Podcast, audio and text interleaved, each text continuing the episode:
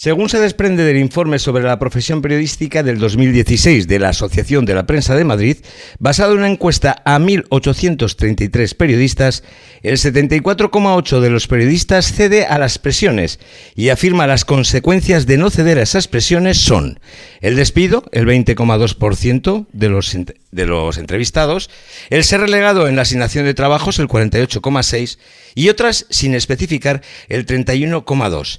Entre las razones que se aducen, la mayor parte de los periodistas contratados dicen que ceden un medio por las presiones que se encuentran en el mismo medio y por las represalias. Esto es un 52,9%, porcentaje que aumenta al 63,3% en el caso de los periodistas autónomos. En cuanto a la autocensura, el 52,2% de los periodistas contratados reconoce practicarla y el 58,5% entre los autónomos. Dicho esto, el otro día la Asociación de la Prensa de Madrid decía que 10 periodistas se sentían intimidados por un grupo político. No vamos a decir que esto esté bien, pero la realidad, la realidad es otra. La realidad es que la mayor parte de los periodistas se sienten influenciados y muchas veces, como vemos en estos casos, tienen miedo a perder su trabajo dependiendo de qué o qué dicen o a quién nombran. Entonces, hay algo que deberíamos de saber y es que lo que no se puede utilizar es algo que diariamente ocurre así. Hemos visto cómo Rajoy despreciaba a un periodista europeo solo por formularle la pregunta en inglés. También hemos, hemos visto cómo el Partido Popular dejaba hacer solo dos preguntas a todos los periodistas que había allí concertados. También hemos visto cómo Rajoy hacía una rueda de prensa desde un plasma. Entonces, la realidad es que los periodistas no mm, no son libres a la hora de opinar, tienen presiones por todas las partes. Me imagino que las presiones que puede hacerles alguien de Podemos que no tiene poder, ni siquiera tiene medios de comunicación, no serán más allá de insultarles, lo cual no quiere decir que esté bien. Pero no quiere decir con esto que sean los peores. O que los periodistas se sientan más acosados por ellos. No, hemos visto que la encuesta estaba hecha a 1.833 periodistas. Decidme qué significa 10 periodistas, sin nombres y además sin decir exactamente qué, cómo, cuándo y dónde. Bueno, no quiere decir que esto no sea reprobable, claro que sí, no se debe acosar a los periodistas, pero se hace diariamente y los periodistas lo saben. Por eso nos extraña, no, nos extraña, más que nos extraña, a mí me molesta, me molesta que me empiecen a tratar como tonto. Porque es así como me siento cuando dicen que Iñaki Dargarín, pues bueno, puede estar en, en libertad, no hay ningún problema porque tiene, tiene muchísimas cosas que le unen a España. Claro, por eso vive en Suiza. Lo mismo pasa con Rato con Blesa, que salen de la cárcel porque se han portado bien en el juicio. Ah, bueno, menos mal. No mataron a nadie y no le robaron la cartera al juez qué suerte tenemos. Todo esto, aparte, también, esta semana hemos oído cómo Rajoy ya nos amenaza con que el Brexit va a ser malísimo para España. Siempre que entra en el gobierno tenemos la sensación de que si no nos petamos el cinturón algo va a pasar. Con todo esto lo que uno siente es que ni hay justicia ni hay equidad y sobre todo lo que no hay es claridad. Uno siente que los medios de comunicación y la política lo tratan a uno como si fuera idiota. Y al final a uno no le quedan más que dos opciones. O sentirse idiota o dejarse llevar, porque al fin y al cabo, ¿para qué nos vamos a estar matando unos a otros? ¿Para qué nos vamos a estar peleando? ¿Por qué vamos a hacernos de menos? ¿Por qué vamos a dejar que la gente acabe en la calle pobre por tener un poco más los demás? ¿Para qué? Si al final somos todos polvo en el viento.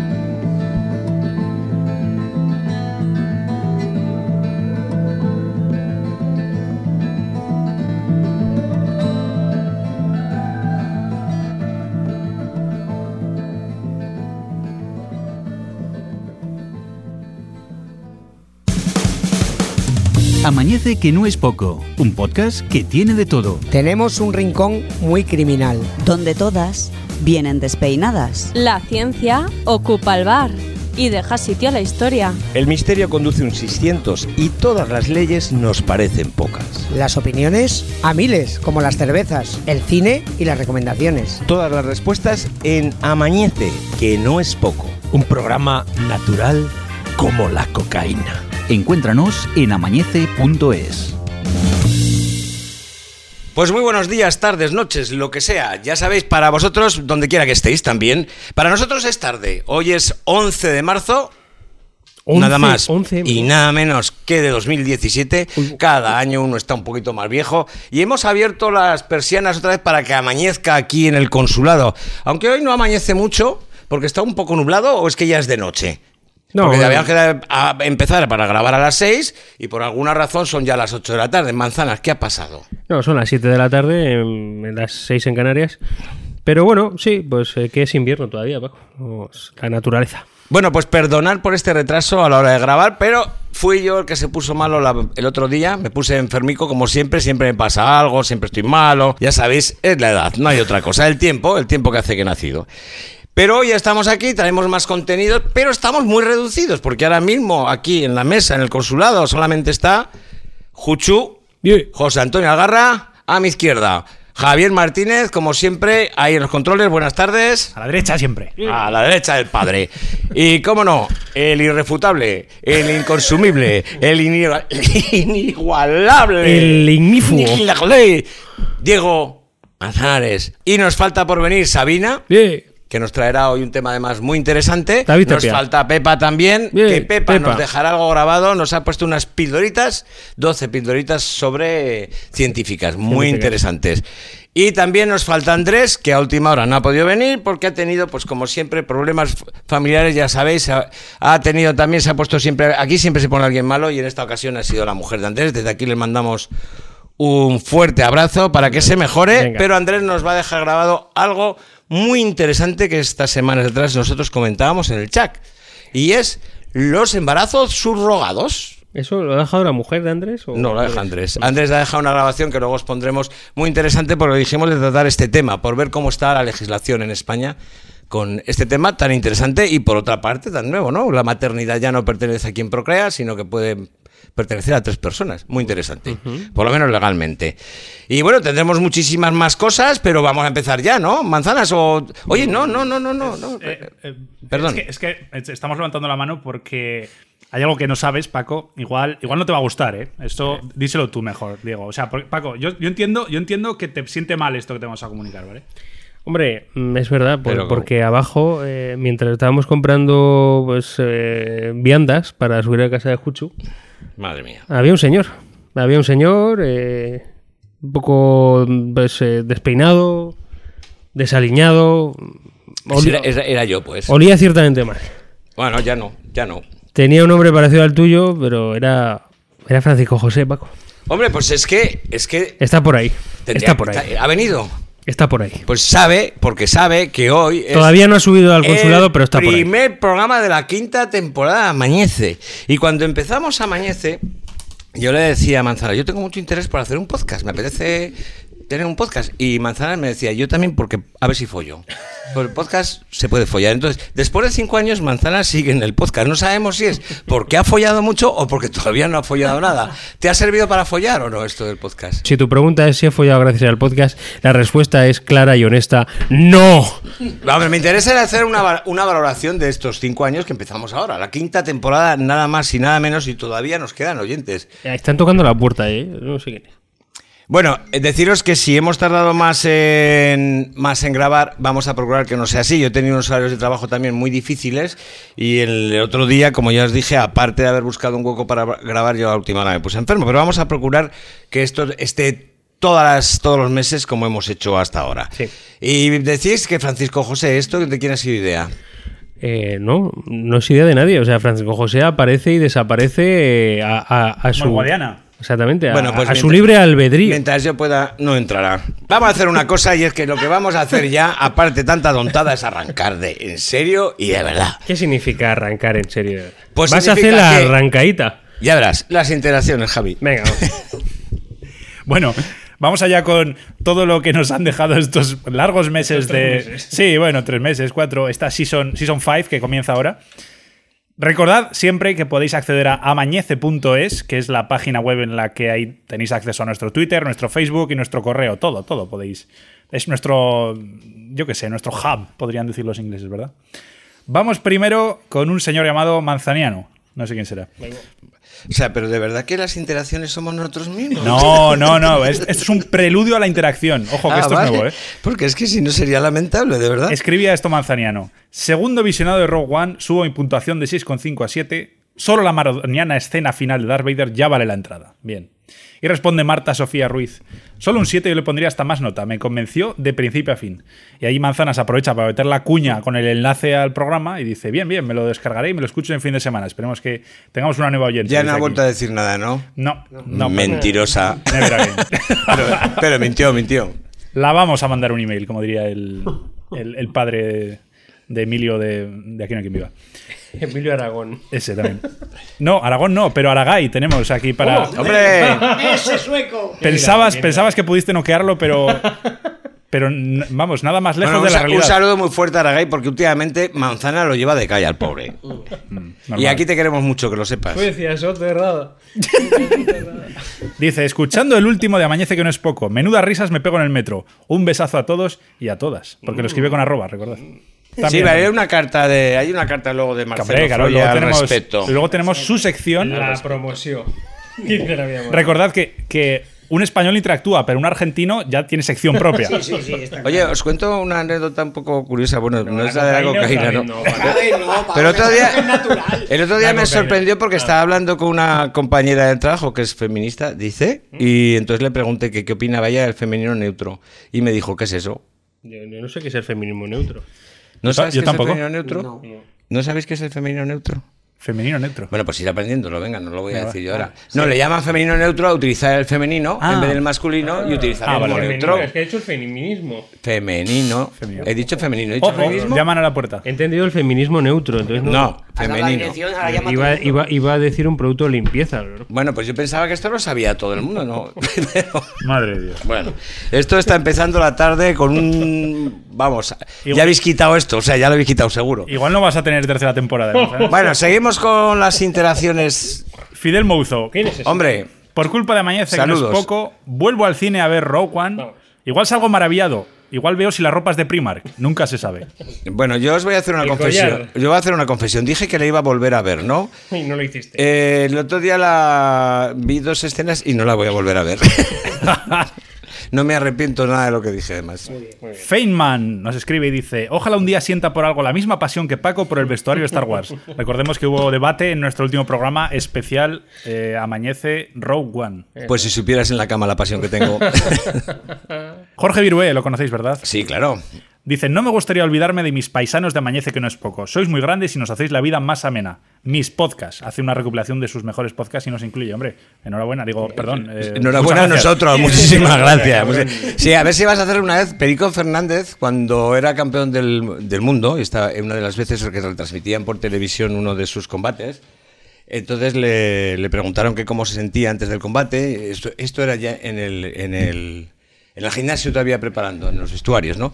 Y dice, pues estoy un poco afectado porque se ha muerto la mujer de un amigo mío y desde aquí Y le dijeron, le puedo mandar mi, mi más feliz enhorabuena.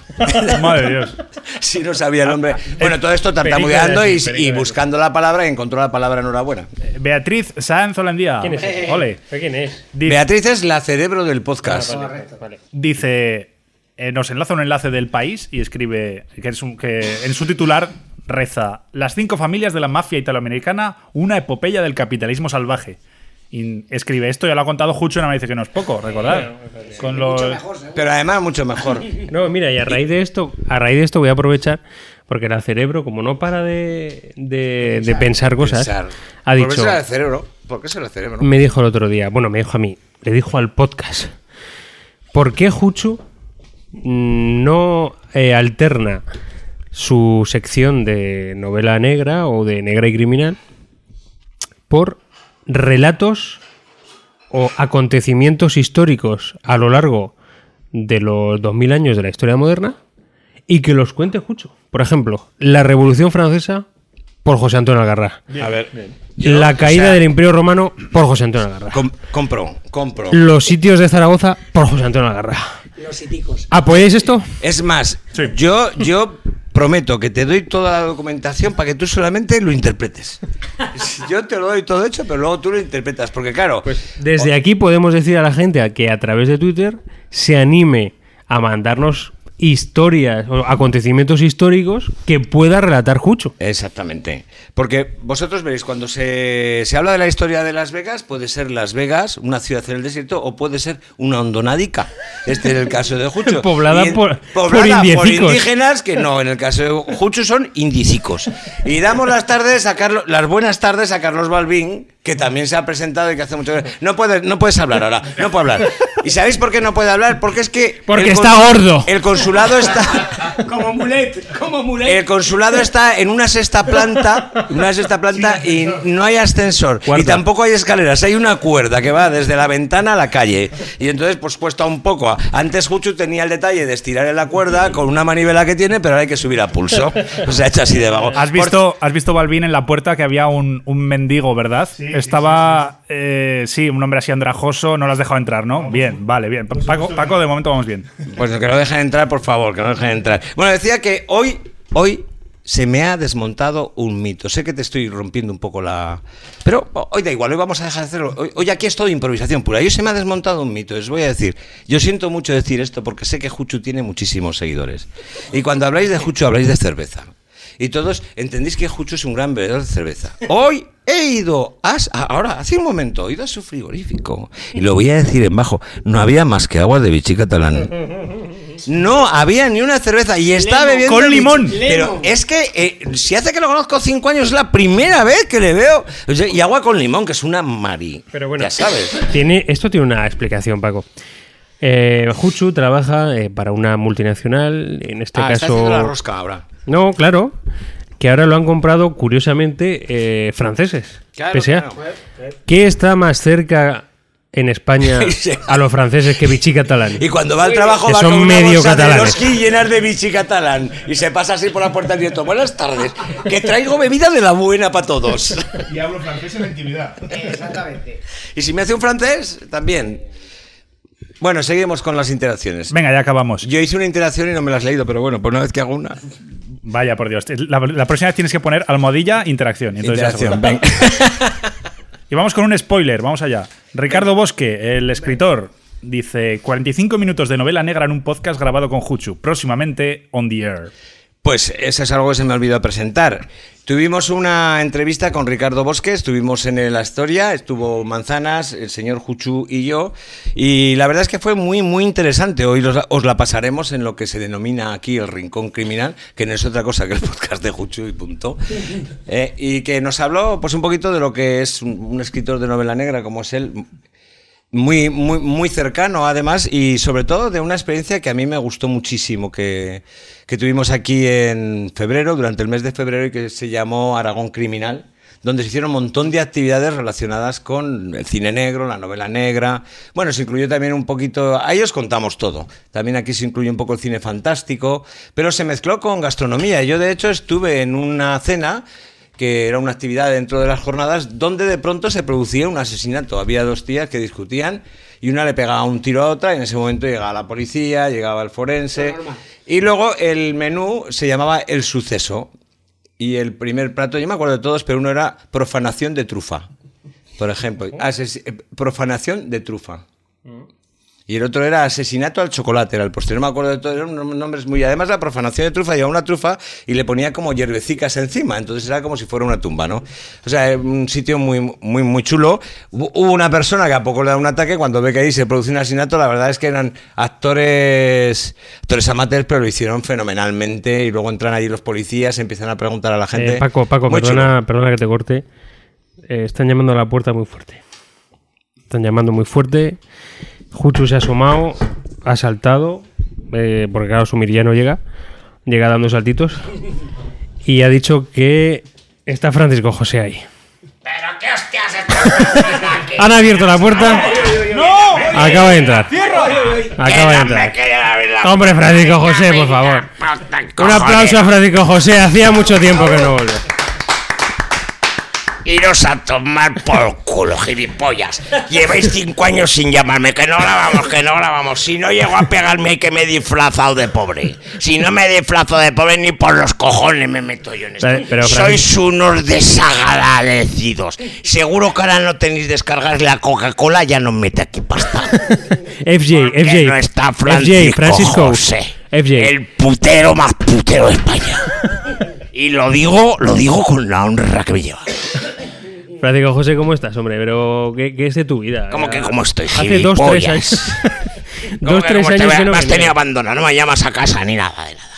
Joder, tienes la misma voz tomada, ¿eh? No, no se te ha curado lo de la voz. Porque, tra- porque trabajo por la noche con mucho ruido. Sí. En la fuerza de, de ¿Has- la discoteca. ¿Has encontrado trabajo?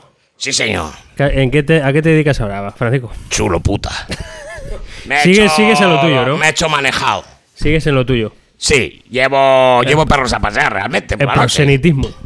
A mí lo que me gusta es vivir del cuento. Viví de cuento. Vivir del cuento, o sea, por ejemplo. O sea, tú, lo, tuyo- lo de varear la oliva no va contigo. No, no, no, no, yo vivo del cuento. A mí me mantienen. Y ya está, mantienen. me mantienen, me mantienen los políticos. Los políticos, los Los políticos. políticos me mantienen, sí. Los políticos. ¿Cómo, cómo Pues- te mantienen los políticos? Pues me dan dinero.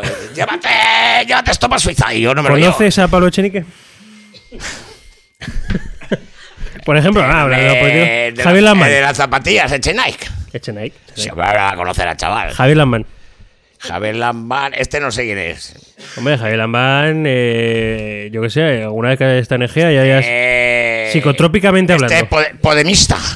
Psicotrópicamente hablando, ¿conoces a Psico- Javier Lambán? Psicotrópica. Est- Estas palabras a mí no me digas esto, ¿eh? A mí no me empieces, Es a mí no me empieces que no me Nos empieces. pueden cerrar el podcast, Francisco José. Que, que me voy a cascada. ¿Te vas a...? Que voy a ir a cascada porque ves que tú me estás aquí intimidando. No, hombre, no. Me estás intimidando aquí, que si conozco. Tú lo que quieres eh, es que se demuestre mi incultura. Pero yo lo que tengo es la cultura de la calle. Manzana. José. La cultura de Eh, la calle. Bueno, pues vamos a hablar, vamos a hablar de la cultura de la calle. ¿Cómo llevas el tema del, eh, bueno, del miembro viril? ¿Te ha crecido? Pero eso no es cultura de la calle. Eso es educación sexual. La educación educación sexual. Además, ya sabes que no importa el tamaño. Como todo en la vida, importa la calidad. ¿Tú te acuerdas que hace La tres... calidad. ¿Tú te acuerdas? Si tú eres una persona que dice, por ejemplo, vamos a hacer el amor, y tú te empecinas en hacer el amor, y no piensas, tú no piensas en tu placer personal. Tú solo piensas en hacer el amor. No importa el tamaño del miembro, porque tú lo das todo de corazón. Y después de 60 minutos que estás ahí, ¿sabes? Metido en harina, sin pensar en ti, solo pensando en el sexo.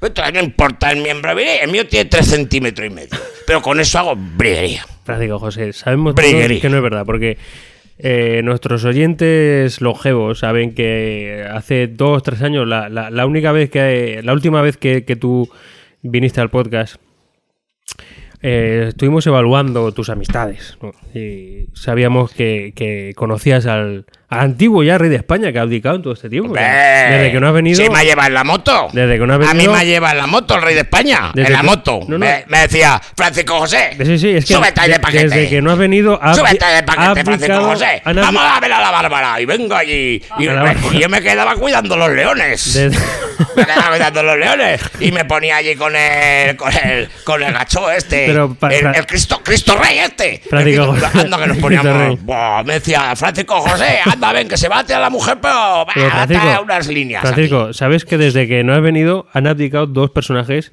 históricos, ¿no? Uno, el rey de España, Juan Carlos, que tú tenías una Ah, amistad lo cercana con él. todas las noches. Y Ratzinger. Ratzinger ha dejado de ser papa. Ahora es el papa Francisco. Esos tenían que estar prohibidos. Hay un papa que se llama igual que tú. Los papas tenían que estar prohibidos. Los papas tenían que ser prohibidos porque es que llegan al puticlub y se van con todas. No te deja lengua y, ahí- y que cierro esto, que para que no me veas, ¿sabes? Que cierro esto, venga, que lo cierro y ahora todos a la calle. Pero yo lo que iba, que Francisco, tú cuando estaba el rey, eh, alardeabas, eh, por, por usar una palabra culta, de que Perdona, ¿cómo que alardeaba? alardeabas de tu miembro viril. Como que, por ejemplo, yo recuerdo que dijiste, a la uruguaya no le cabe. Pero tú, tú te crees todo lo que te dicen por ahí, manzanas. A la uruguaya no le cabe. que ¿Eso qué ahí. significa? Yo no José? voy a fardar de mi miembro viril porque está feo. Que tengo 25 centímetros, pues bien. Pero no lo voy a decir que está feo. Yo lo que digo es que soy una persona de corazón. Que hago el amor de corazón. Que me doy entero. Que pienso en la satisfacción de las personas. Hombre, precisamente eso me, me da para una idea. ¿Qué, qué te- qué opinas tú de las canciones que te incitan al, al- al placer sexual, te incitan a, la- a la cópula? Por ejemplo, la madre que tendrá lo que tiene el negro. Esa, Tremendamente hilado. Hombre, pues. Mira, mira. desa- del mira. Ahora, ahora que me ha dado apoyo, Pero te tienes que ir ya, ¿no, Francisco? me voy a ir ya. Pero yo te voy a proponer, yo voy a hacer una sección. ¿Cómo? Me deja, yo voy a hacer una sección. ¿Por cada podcast? Claro, toda la poca. Pero- Luego no me llamarás, hijo de la gran... Esa. A ver, a ver. ¿Qué quieres hacer? Una sección. ¿Qué quieres hacer? Voy a hablar de la gente, de la gente que está, que, que no, no ha sido entendida en la vida. Gente que ha sufrido mucho por no entenderte. Gente como tú. Por ejemplo, un señor que se dio cuenta que el número pi es 3,2. Tres cosas. Y el pobre sufrió. Porque Bueno. no le hicieron ni caso. Pues te va a contar la historia. ¿Te parece bien? Sí, hombre, sí, Pero para la Historias próxima- de desgraciados se va a llamar. Historias de desgraciados. Pero, Porque eh, yo me siento muy unido con, con el pueblo. Con la José- gente Fra- desgraciada. Francisco José. Eh, igual es un tema un poco. La gente que sufre. Igual es un, un La te- gente que vive en soledad. Igual es un, un tema un poco. Esa gente que, que- que necesita que la Poroso, apoyen. poroso. Y que no tiene a nadie nunca. La gente de Paco, podemos decir. Exactamente. Igual es La un tema un gente de poco. Francisco José Paco, no, que es un hijo de. Igual es un tema un poco poroso, lo de que 3,12, que no le importa a nadie. Y a mí, que Vamos a ver, vale, manzana, yo te traigo aquí una sección. la- y se va a llamar. Porque Los- dices, dices, ha dicho 3,13, pero bueno, de- hasta el No, 12. no, dijo 3,2. Redondeo. Ah, al 20. Redondeo. el Fue al número. 20. Lo redondeo, exactamente. Un tío que tiene un poquito de conocimiento. ¿Para qué vamos a estar ahí calculando 3,14? No, 3,2. sea, Le echó conocimiento el hombre. Eh, Francisco José, em, antes de que te vayas, yo. Bueno, quiero- me va a traer historias de desgracia. Vale, vale, vale. Yo Y quiero. ya está, déjalo allá. Si te parece bien y si me llamas. Sí, hombre, te llamaré, pero yo antes quiero, Que agrade- me viene. No me quiero agradecerte de verdad que hayas tenido la deferencia de poder venir hasta el consulado, de que hayas intentado desplazarte, porque sabemos las dificultades que tienes. Bueno, y si la próxima vez te preparas la entrevista ya sea la polla, ¿eh? Sabemos las dificultades de movilidad que tienes porque eh, tienes gota. Tienes gota. Un gotarrón es lo que tengo. Un gotarrón que me cae de la próstata, que la tengo ya más aburrida. Tienes el dedo gordo del pie derecho hinchado. Eso todo el mundo lo sabe. Lo que tengo hinchado es otra cosa. Hay gente que te ha chupado el dedo gordo. A Pues sabemos que tiene Tú dificultades. me vas a hacer hablar a mí con lo que me ha chupado. que tiene la vejiga hinchada, que tienes que mear cada 20 minutos. Y aún así has podido venir aquí. Lo cual, dado el volumen de tu vejiga, es, es un Yo honor. siempre lo he dado todo por el arte. Yo todo por el arte. Que tiene los pulmones cascados. Y por la comunicación. Que y tiene, por la gente que sufre. que tiene la la garganta. gente que se necesita, la gente que está en la calle. Esa gente que, que, que, que- nadie hace caso. que por tiene ella. la garganta prácticamente hueca. Los banqueros, pobres banqueros. Que está prácticamente ciego y ya no se ve nada. Pero que aún así ha sido capaz de ponerle dos cojones a la vida. Yo de verdad que me estoy emocionando. Bueno, Yo me emociono. yo también, los 500 euros. ¿dónde están? Porque hacía años que no venías. Y yo me estoy emocionado. Además, Francisco José, yo no sé si sabes que, que contamos con una nueva incorporación femenina, que igual no la llegaste a conocer. Pues para la próxima. Pero yo me pido ya de aquí, que esto da por saco. Perfecto, perfecto. Mejor, mejor, que- mejor que no. Que no... Y traeré historias de desgraciados por la gente de la calle, la que sufre. No me ha la quedado gente claro que de qué, está sola. de qué vas a traer historias que no me ha quedado muy De claro. desgraciados. Francisco, un placer, de verdad, La ¿eh? gente que sufre. Un placer. Oye, un A abrazo. ti. A- Ala, venga, y ahora me paga lo que me has dicho, ¿eh? venga, te pago dos cubatas. Seguimos, Javi, eh, con, Con las interacciones. con Daniel Roca, creo que. O con, con No, hombre, no. Marcelo, Marcelo Froya. Cartas de color. Vamos allá con la sección de Marcelo Froya. Adentro música. Bueno, como ya sabéis, Marcelo, nuestro querido negro Froya, nos trae un, un- un mini, mini- mini relato, macro relato, no sé cómo decirlo, pero bueno. Eh, allá va con dos secciones que nos ha enviado a través del correo. Eh, la primera es- trata sobre el lenguaje. Está muy rayado con el tema del lenguaje, recuerda. Así, sobre todo con el lenguaje, lo que hablábamos hace un rato, lo del femenino neutro. Correcto. Los amigues, ¿os acordáis? Exacto. Dice, nunca me había pasado sentir que me estaban tratando de gilipollas y sentirme extrañamente reconfortado. Y no porque me supiera dueño de la verdad, sino porque era la primera vez que me sentía cuestionado y pensar, joder, algo de razón tienen. Y es que el tema del género de las palabras no es una gilipollez. Y que tal vez como yo lo estaba planteando sí lo sea. A ver, reemplazar una letra para visibilizar un lenguaje machista creo que es necesario. No sé cuál es la forma ni cómo, pero llegar al acuerdo de que nuestro lenguaje es machista es el primer paso. Y no sé si ya lo hemos dado. En cuanto a que las palabras no tienen género, estoy desconcertado. Lo primero que me enseñaron en la escuela fue identificar el género de una palabra. O yo estoy pasando eh, de, de LSD y no me di cuenta. Joder, es, el- es de, los, de los tuyos. Es de, ¿Cómo que de lo- Por lo pronto... Quiere decir del año. Eso. He decidido prescindir de la letra E. Recordad que decía, decía amigues. Y pasarme la X. Entonces, amigues. eh, Cosa que no puedo yo pronunciar. No. Que cuando se me haga imposible utilizar palabras inclusivas, la voy a usar y a cascarla. Sí, señor. Eso es muy aragonés. El año pasado tuve que hacer el telón para el acto de egresados del jardín.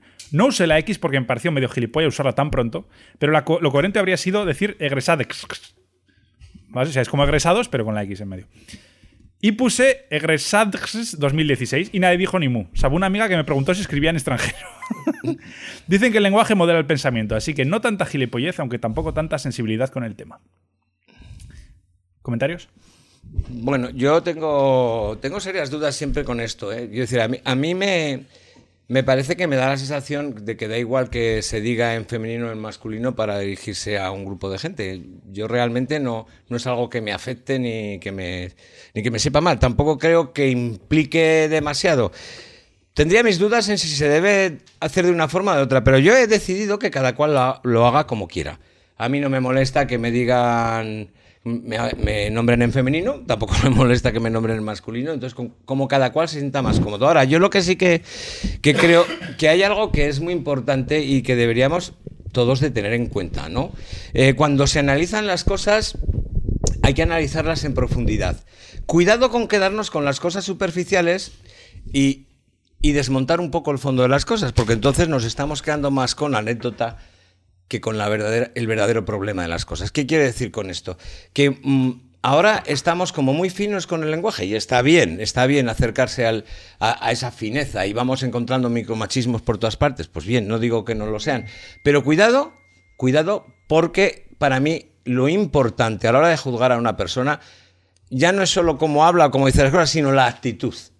La actitud. Quiero decir, yo puedo estar bromeando como los- con los suecos, como hace Manzanas, y nadie se tendría que sentir ofendido porque sabemos que la actitud es buena. No hay mal fondo, y en este programa, si algo tenemos. He dicho yo algo de los Manzanas, suecos es igual, estoy hablando por ti. Perdona, quítale el micro. Joder, Entonces- puta. en este podcast, como sabéis, democrático, quiero decir que cuando uno. cu- cuando uno- Democrático cuando a Paco le sale la Gonorrea. exactamente, es como yo entiendo la democracia. bueno, lo que quiero decir con esto Bueno, es silencio ya, eh, que silencio. se pueden decir muchas cosas, pero que cuando hay buen fondo y buena intención por arreglarlas, pues no hay que estar puntualizando todo. Yo ¿eh? estoy de acuerdo, Como Paco. cuando alguien habla un poco regular, pero lo entiendes, no tienes por qué estar diciéndole que si no has dicho bien esto o que si te has dejado una coma o ñiñi. Yo creo que está bien corregir esas cosas, pero cuidado, esas no son las importantes. Yo quiero Lo decir- importante es la actitud de las personas ante la vida, que a veces esa actitud marca el lenguaje, sí, y otras no tanto. Abrimos. eh, ¿Podemos abrir el capítulo xenófobo? Eh, con mucho cuidado. Con mucho cuidado. Porque ves lo que tiene ser demócrata contigo, ya verás tú. Cuidado. Eh, Marcelo Froya es, es argentino, ¿no? Es, es decir, no es español. Marcelo, te queremos mucho, no sé qué va a decir. Habla un castellano derivado, o sea, es un castellano pasado por la Thermomix. Es un castellano, bueno, pues como el canario, por ejemplo. As- un castellano que asumible. eh, No, bastante mejor que el murciano, Entre ¿eh? los hispanohablantes. Marcelo, puedes hablar lo que te dé la gana, si da igual. Si no va a ser nunca reconocido oficialmente tu castellano. Sabina, por favor. Bienvenida. Gracias. Buenas tardes, Sabina, Y hola, cierto. buenas tardes a todos. Eh, Marcelo, bromas aparte de manzanas, yo aplaudo tu forma de pensar, de verdad. Pero, o sea, que tú, espera, que tú también Entre- estabas Hablo defendiendo. hablo, entre com- hablo comillas. Que tú también bromas, criticas eso. comillas. Pero tú también has dicho que a ti no te importa He que podido diga- relativizar en el pasado y matizar Bueno, bueno, siempre pero en muchas de ocasiones. enseguida. Aquí, no, no, no, no, según no, nos no, corre el aire, ¿eh? opinión, déjame expresarme, déjame explicarme. hoy, hoy estoy La que me salgo. democracia me de Paco. cortes, ni me vengas con mansplaining ni nada de eso. Es que como, como, como traía, como todo el mundo trae pocas cosas preparadas, he dicho, pues voy a hablar mucho. Venga, Sabina, perdona. Yo, y, y ya lo comenté la anterior vez, eh, veo... La anterior vez. En la anterior ocasión, La veo, anterior.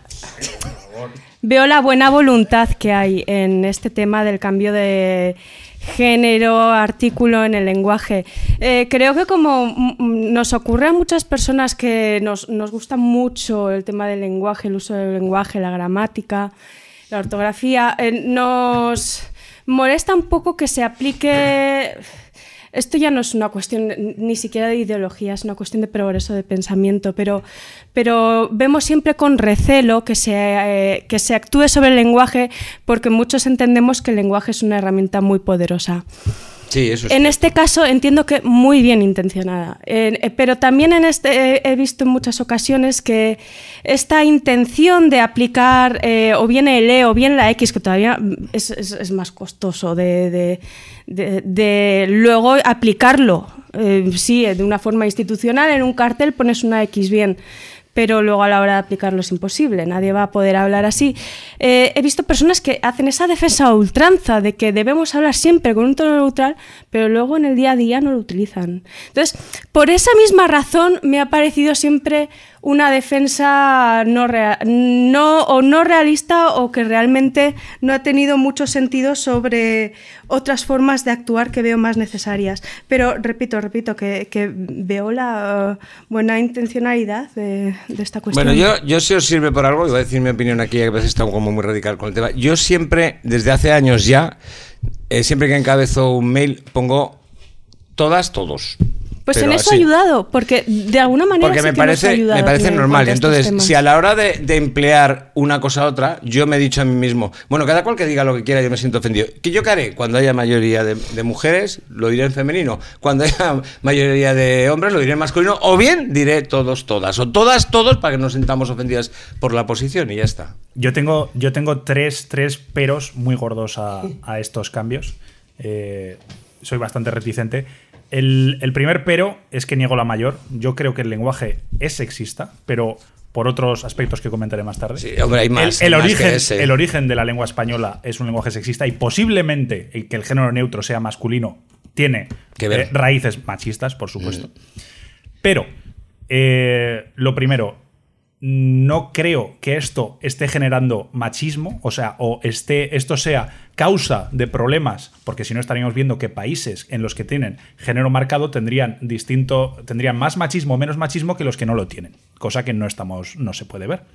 Lo segundo, estoy en contra de los cambios unilaterales en la lengua, es decir, ahora mismo alguien puede, o sea, cuando dice, no, no, cambiemos la lengua eh, por, eh, por ejemplo, eh, Marcelo ha elegido, yo elijo la X, otras personas eligen la E. En Argentina, por ejemplo, les da, yo qué sé, eh, en- perdón, en España nos da por poner la arroba, pero claro, eh, de esta forma estamos creando un lenguaje en el que cada uno tira hacia su lado y perfectamente podríamos cada uno elegir, decir, yo, No por te ejemplo, preocupes, ya la llegará gente- la RAE y unificará. no, no. y pondrá la S. Claro. Yo, por ejemplo, la arroba, yo siempre digo que, que la arroba podríamos decir que es una O encerrando una A. Es un, totalmente machisma, machista, si, si lo vemos desde, desde este prisma, completamente.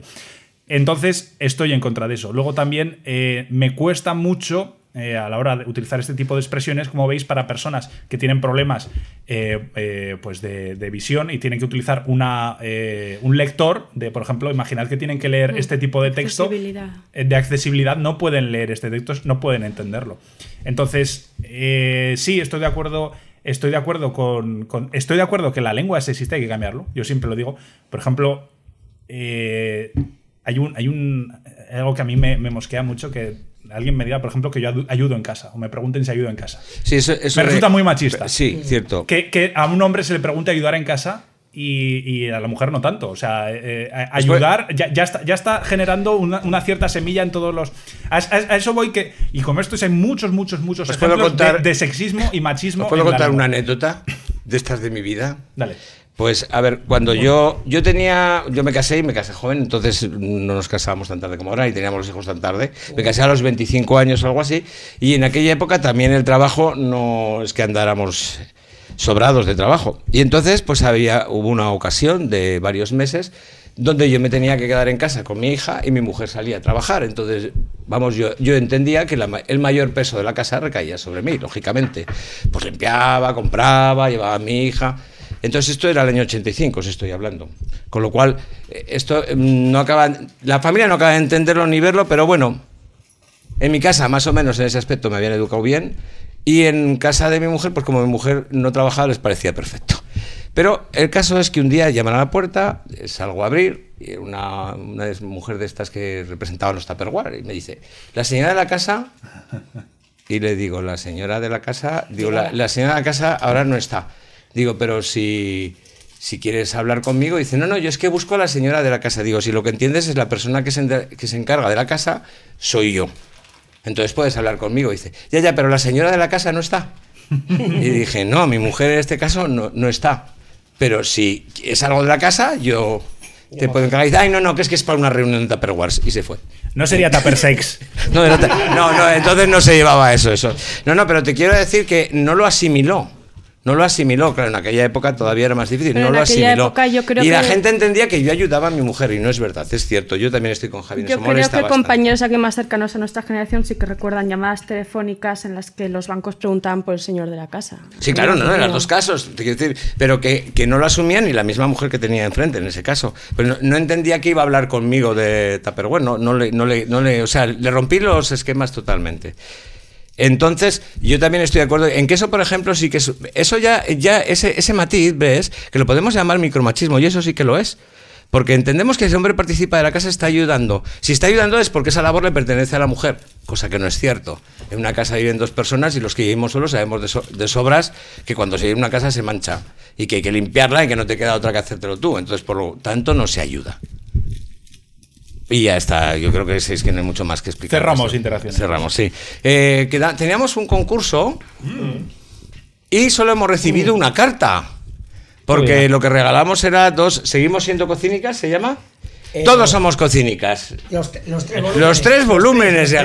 Joder, gracias, gracias desde aquí a Xcar. Somos cocinicas. Y a sus compañeros por hacernos este gran regalo. Y eh, seguimos siendo unos y cocinicas. seguimos siendo unos, Unos putos cocínicas. pesados. Eso es. Y. Magníficos volúmenes. Bueno, y dábamos. Magníficos y recomendados Dábamos los tres, nacional. los tres volúmenes a la persona que nos escribiera, bueno, o a las recetas que recibiéramos. Pero solo hemos recibido una. Por cierto que... Si buscas el correo, Javi. Creo que en los tres sale Jucho. En los tres. Es posible, es posible. Sí, de- sin ¿El barbar, pero. Es que Kiskar se aprendió a dibujar a Juchu ya y ya. Bueno, pues anuncio el ganador entonces. Ya te lo tenemos aquí. Solo hay uno. Es una receta de garbanzos con congrio seco. Esto tiene que ¿No, estar de, ¿no lo puedes leer? No de la puedes tetica de leer. novicia, potorro de abadesa. ¿Nos la puedes leer? Eso es un poco machista. No, no, eso está ¿Las muy bien. novicias tienen potorro o.? Ingredientes. Ingredientes, venga. Vamos allá, vamos, sin más dilatación.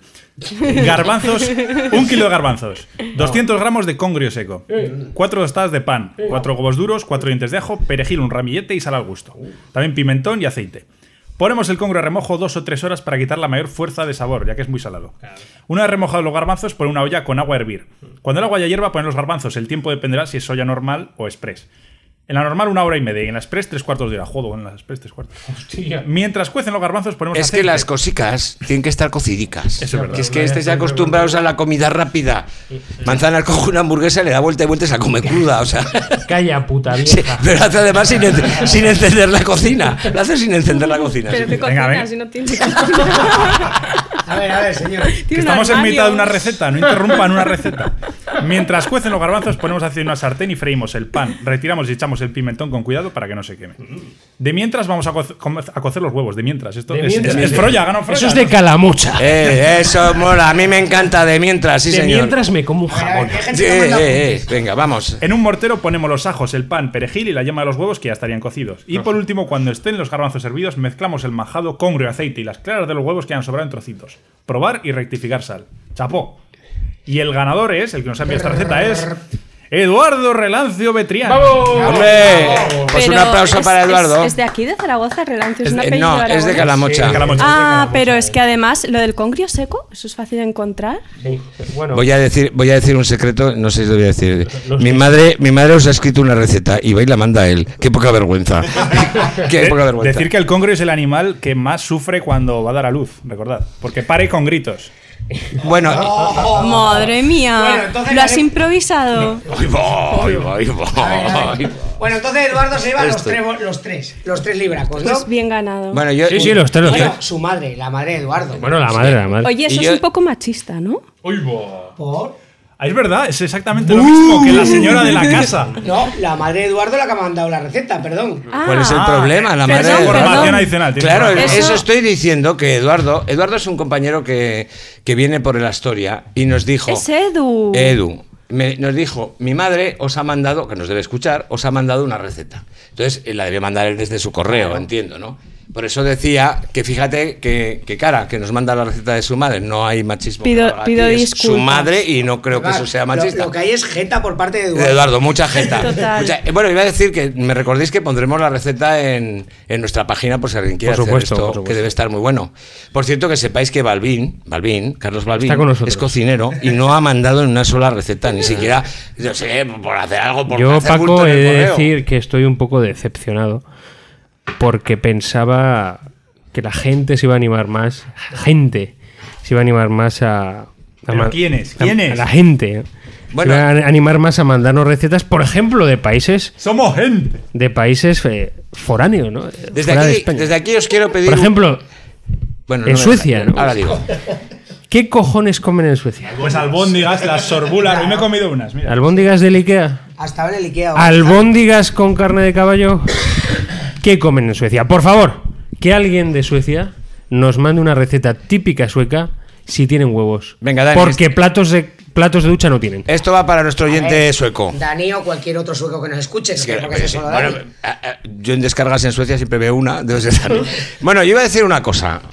Y es que eh, nos vendría muy bien, sabemos que tenemos bastantes escuchas. Audio de pero Daniel nos Roca. gustan los comentarios. Ya sé que es- queda muy feo esto de pedir los comentarios.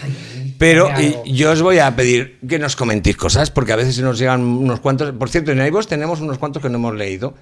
Y que nos gustaría que nos dijerais qué os parece el podcast, que nos pongáis en me gusta para darnos visibilidad. Nunca lo pedimos. ¿Cuándo será iVoox, Yo iVoox? digo alguna vez sin pedir. Perdón, digo, habrá que pedirlo, pues lo vamos a pedir. Bueno, pues vamos ahora con el audio de Daniel Roca. Ya sabéis que nos hablaba de sus favoritos, de sus clásicos favoritos. Daniel Roca está doctorado en música, es profesor de- del Conservatorio de Canarias y es un hombre encantador que además sabe mucho. Yo recomiendo estos audios porque yo cada vez que me los mandan me los escucho un par de veces. Me parecen fabuloso, sobre todo para ¿Dos aquellos. veces? Sí, sí, me lo escuché dos o tres veces, sí. Aquí ahora no lo podemos ¿eh? reproducir, Daniel, perdónanos por el formato en el que nos lo pasas, que todavía Javi no lo ha traducido. Nos lo manda en un formato un tanto raro porque entiendo que él eh, lo que quiere es mandarnos calidad y nos manda la mejor calidad posible. Pero, y, por- perdona, Paco. No quiero yo insultar eh, al- a la población canaria, ¿no? Pero- Vamos a, vamos a perder un colaborador. Venga, manzanas, adelante. Quiero decir que es raro, que es extraño que desde Canarias, desde África, ¿no? nos manden colaboraciones y más tan ilustradas. Como Eh, pero muy ilustradas. Además que yo creo que con esto no solo nos despierta la pasión por la música clásica, porque hace algo para mí es muy importante y es entender, entender qué es la música clásica. Tiene que estar tirado, sacarse un doctorado en Bueno, Canarias. que voy a Nadie presentar, estudia- venga, manzanas, que voy a decir, voy a decir, voy a decir de qué nos habla Daniel Sirven Roca hoy. cubatas en Canarias. solo. Ojo con el título, porque para los profanos en esto es complicado, pero lo que- de lo que nos habláis de Ricercare de la ofrenda musical de Juan Sebastián Bach en la orquestación de Anton Weber. Vamos con ello.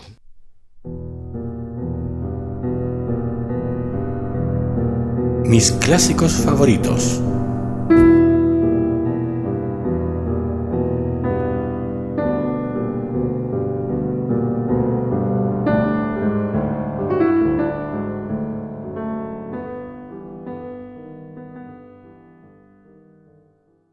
Hola de nuevo. En esta segunda entrega de mis clásicos favoritos, me gustaría que me acompañasen en un viaje a una música muy diferente de la de la ocasión anterior. En esta ocasión querría hablarles del Ricercare de la ofrenda musical de Juan Sebastián Bach y en particular de la fabulosa orquestación que hizo en 1935 el compositor Anton Webern. Comencemos por la ofrenda musical de Juan Sebastián Bach. La ofrenda musical es una obra que realmente es un conjunto de obras y tiene una gestación verdaderamente curiosa. Eh, resulta bueno que Bach, entre otras cosas, era legendario en su tiempo como improvisador. Y como tal fue llamado a la corte del rey Federico II de Prusia, que era prácticamente el gran monarca de Europa en aquel momento, pero que además era un consumado flautista y también compositor. Vamos, igualito que los dirigentes de ahora. El caso es que con ocasión de probar uno de los nuevos teclados que había comprado Federico II y que era un modelo de pianoforte, o sea, el instrumento que terminaría siendo nuestro moderno piano, que por cierto le gustó mucho a Bach, le pidió que le improvisase sobre un tema. Un tema que desde entonces lleva dando vueltas por el mundo y que, dicen las lenguas, no, que no puede ser mm, de la invención exclusiva de el monarca. Este es el tema.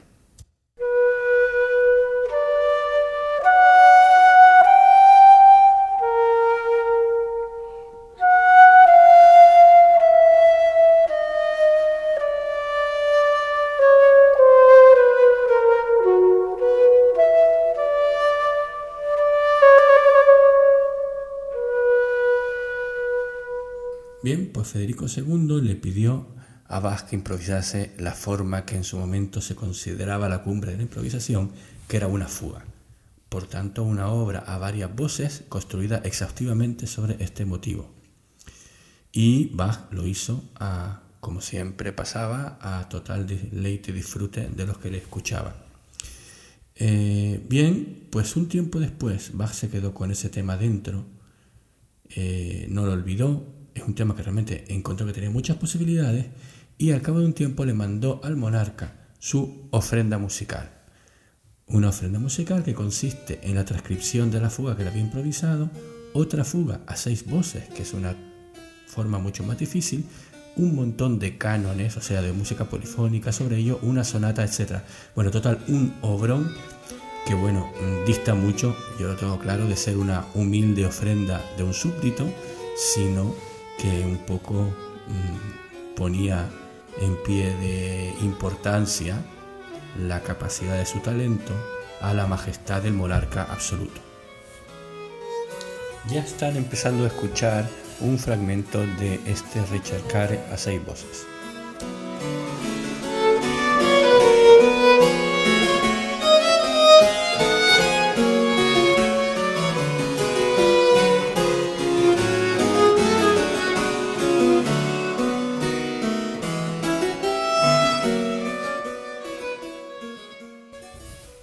Algunas de estas obras son logros técnicos indudables, como por ejemplo el famoso canon Cancrisans, que es un canon palíndromo, o sea que se lee igual del derecho que del revés.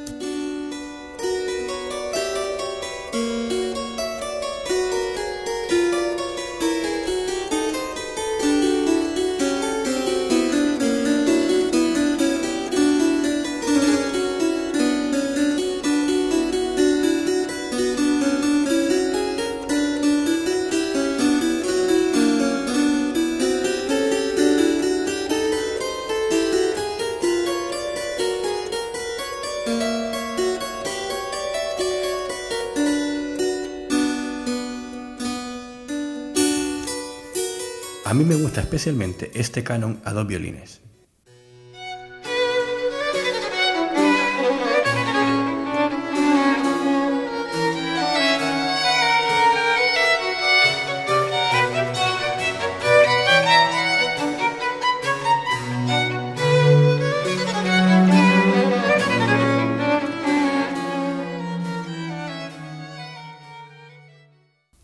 No puedo menos que recomendarles ver la película Mi nombre es Bach, en alemán Mein Name ist Bach, escrito Mein Name ist Bach, ¿vale? Que pueden encontrar incluso en YouTube. Es una película excelente, aunque tiene bastante dosis de licencias poéticas. La ofrenda musical sin duda es una de las cumbres del contrapunto del barroco y una de las últimas obras maestras de uno de los compositores más respetados de todos los tiempos.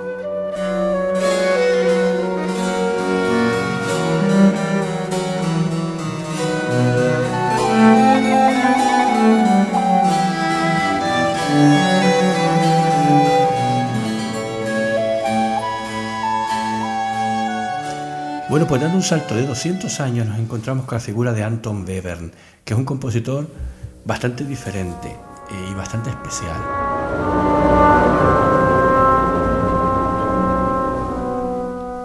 Es un compositor que poco a poco fue desarrollando cada vez una voluntad de ser más preciso, más exacto, más conciso y más preciosista en el sonido y en lo que escribía. Hay que tener en cuenta que si cogemos, ponemos en disco todo su opus, todo entero nos llega a tres horas. El hecho de que Webern fuera tomado como modelo para la vanguardia de la posguerra, que posiblemente ha sido eh, la corriente musical más extrema que hubiera en Occidente hasta entonces, eh, pues quizás ha hecho que quede Weber como un personaje muy cerebral, etcétera, cuando en el fondo era un postromántico llevado al extremo. Le tocó vivir la decadencia de la Viena de final del siglo XX la, y las dos guerras mundiales. De hecho, es bastante conocido que murió justo en 1945 en, sus, en Salzburgo, donde residía, en un incidente con un soldado de ocupación americano que parece ser que pensó que eh, estaba violando el toque de queda, le disparó y bueno, ahí se quedó. Pues bien, diez años antes de su muerte, Anton Webern se había acercado a este Richard Carey 6 de Bach, que por supuesto estaba en el núcleo de su herencia musical, con una visión totalmente nueva. La manera tradicional de orquestar una fuga sería un poco como lo que hace Stokowski en la película Fantasía de Disney, cuando coge la tocata y fuga en re menor de Bach y la pasa a la orquesta.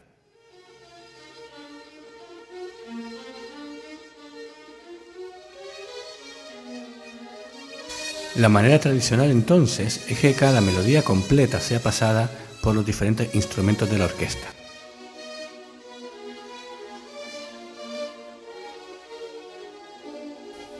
El concepto de orquestación de Webern es el de la melodía de timbres, es decir, que divide cada melodía en trozos mucho más pequeños y son estos trozos los que son pasados por toda la orquesta dando un efecto como de caleidoscopio sonoro.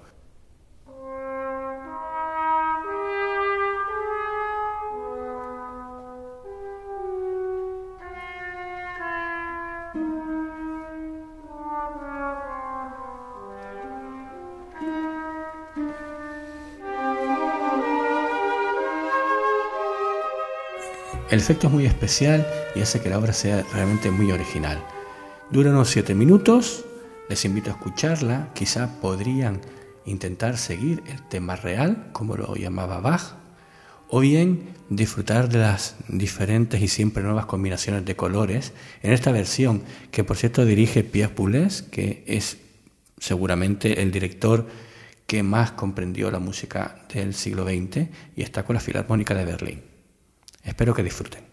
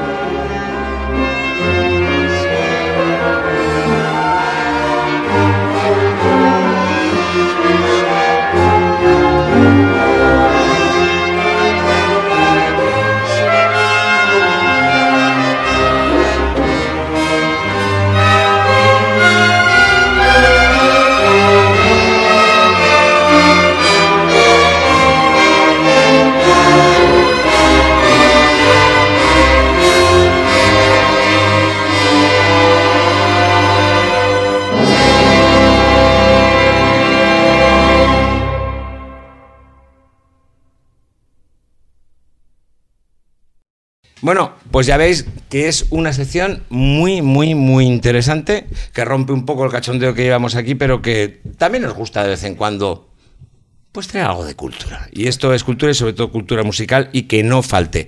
Voy a hacer un pequeño repaso, porque antes igual lo hemos hecho muy deprisa, llevamos un podcast, como veis, mu- muy extraño.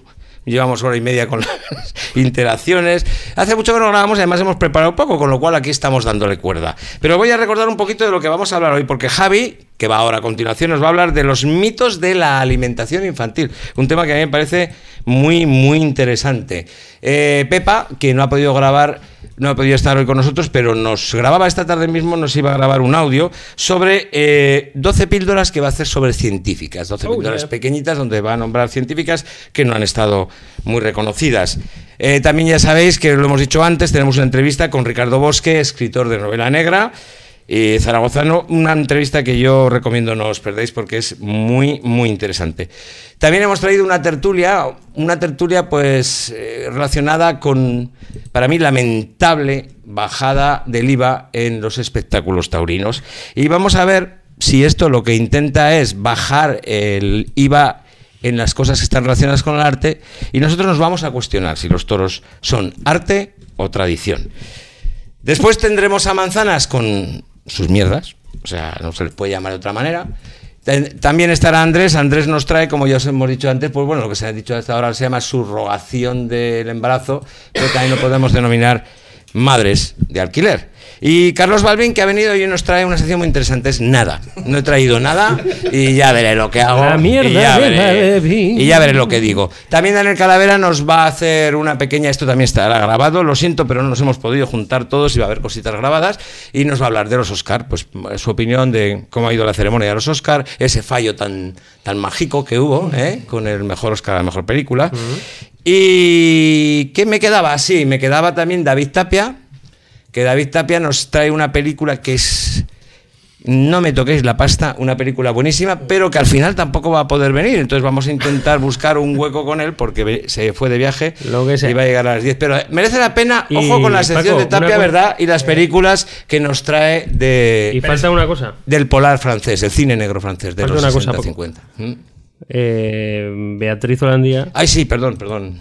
eh, nos ha pedido o nos ha dicho que eh, locutemos su último su última entrada en el blog, Ah, por cierto, muy buena además. su fauna periodística, que aprovechando que este esta semana, el miércoles fue el Día Internacional de la Mujer, escribió unos micromachismos habituales que se suelen dar no solo en el mundo del periodismo, sino en la sociedad en general, y que podíamos aprovechar para entre los varones que estamos aquí intentar locutar lo que se suele eh, decir que son micromachismos. Bueno, y eso me recuerda también que tendremos una entrevista posible, porque no la tenemos cerrada a día de hoy, pero llevo varios días detrás de, de ellas, son tres chicas, tres mujeres, que estuvieron eh, preparando la Semana de la Mujer y la Niña en la Ciencia aquí en Zaragoza, con las cuales, por supuesto, este programa ya sabéis que damos especial relevancia a la ciencia y que Pepa tiene además una sección dedicada a mujeres en ciencia. Y vamos a hablar con ellas. No sé si podremos poner o no esa entrevista porque estamos pendientes de hacerlo, pero bueno, no la presentaremos y saldrá, la pondríamos al final en todo caso. Eh, es una entrevista muy interesante porque vamos a hablar con tres mujeres que están dedicadas ahora a la ciencia y nos van a hablar de su experiencia al haber hecho esta semana, que tiene una acogida fabulosa en Zaragoza, la verdad. Y ahora sí que ya vamos con una sección de las de verdad. La que tiene Javier Martínez y su mitos de la alimentación infantil. Oye, qué presentación. Tira. ¿Vas a poner música o algo? ah, se me olvidaba una cosa. Mira qué casco y se me olvidan cosas. Es que, que joderse, no más que tontadas. Dale. Bueno, se me olvidaba que los temas que hemos escogido para acompañarnos hoy, pues como íbamos a grabar cerca del 14 de febrero, ya ves tú, eh, me dije, vamos a coger temas románticos, pero en su defecto vamos a hacer que valgan no solo los temas románticos, sino aquellos temas pues que nos gusta porque son tiernos, que nos despiertan las ganas de amar y sobre todo también esos temas que nos ayudan a la hora de follar. Porque yo, aquí alguno me ha dicho, pero si yo no me pongo música para eso. Pero yo sí, yo lo he utilizado y tenía mis temas para follar. Entonces, de, he buscado alguno de ellos, ¿no? Y bueno, pues cada uno de nuestros, de nuestros colaboradores y amigos aquí presentes vais a presentar un tema relacionado con el amor o con el sexo, que aunque no es parecido, es casi igual. Venga, vámonos con la... Ahora sí, perdona, Javier. No te creas.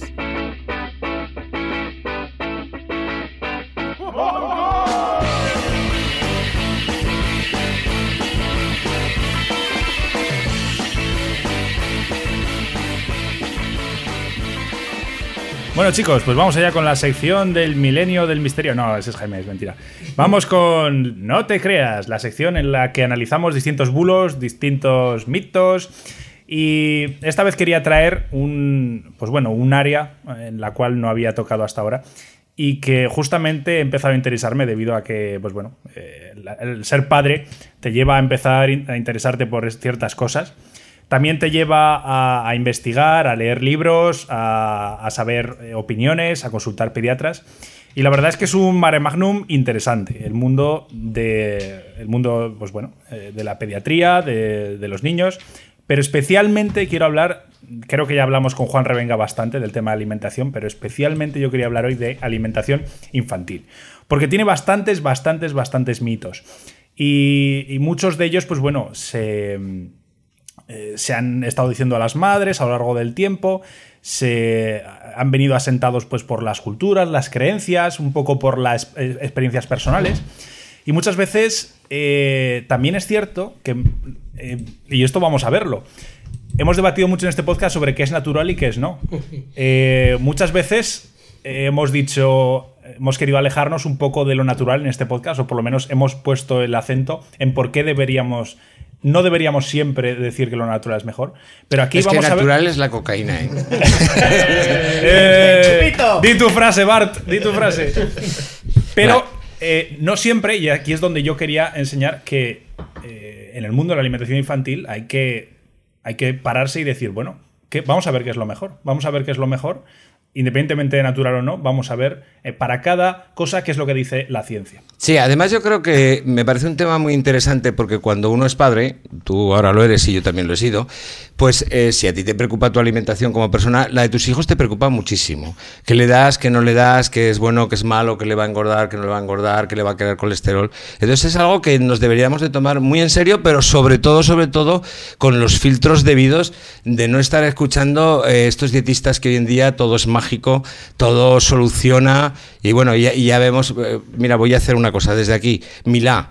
Mierda, mierda, mierda, mierda. Como presentadora eres fea y como persona peor. Lo que hiciste el otro día es deplorable. Deplorable. Bueno, no es ni más ni menos que una muestra de la falta de cultura que a veces ofrece este país en la televisión. Es lamentable. Y no sé si sabéis que me refiero a que Mercedes Milá el otro día, cuando le hablaban de que no existía ninguna enzima eh, prodigiosa, ella se limitaba a decirle a Mulet. a Mulet, pues que estaba gordo. Bueno, pues bien, yo ¿qué opino de, ¿qué opino de, de ti? Pues que estás fea. Eres fea, eres mayor, eres un desastre como presentadora. Cagas en la ducha. Y no me gustan tus zapatos. ¿Tú qué sabes si eres cantante, Paco? Es- Eres es- cantante. y además estoy delgado y soy feo y tengo Al final, es lamentable, lamentable. Al final eh, nos damos cuenta de que una cosa es una postura científica y que otra cosa son las creencias acérrimas, incluso la fe en algo. Claro. Ya no habrá nada en el mundo que pueda hacerle cambiar de opinión, porque no está basado en la razón, está No. basado en una creencia. Ese libro no le, ha, no le ha obligado a pensar, ese libro le ha obligado a seguir a- a rajatabla un credo.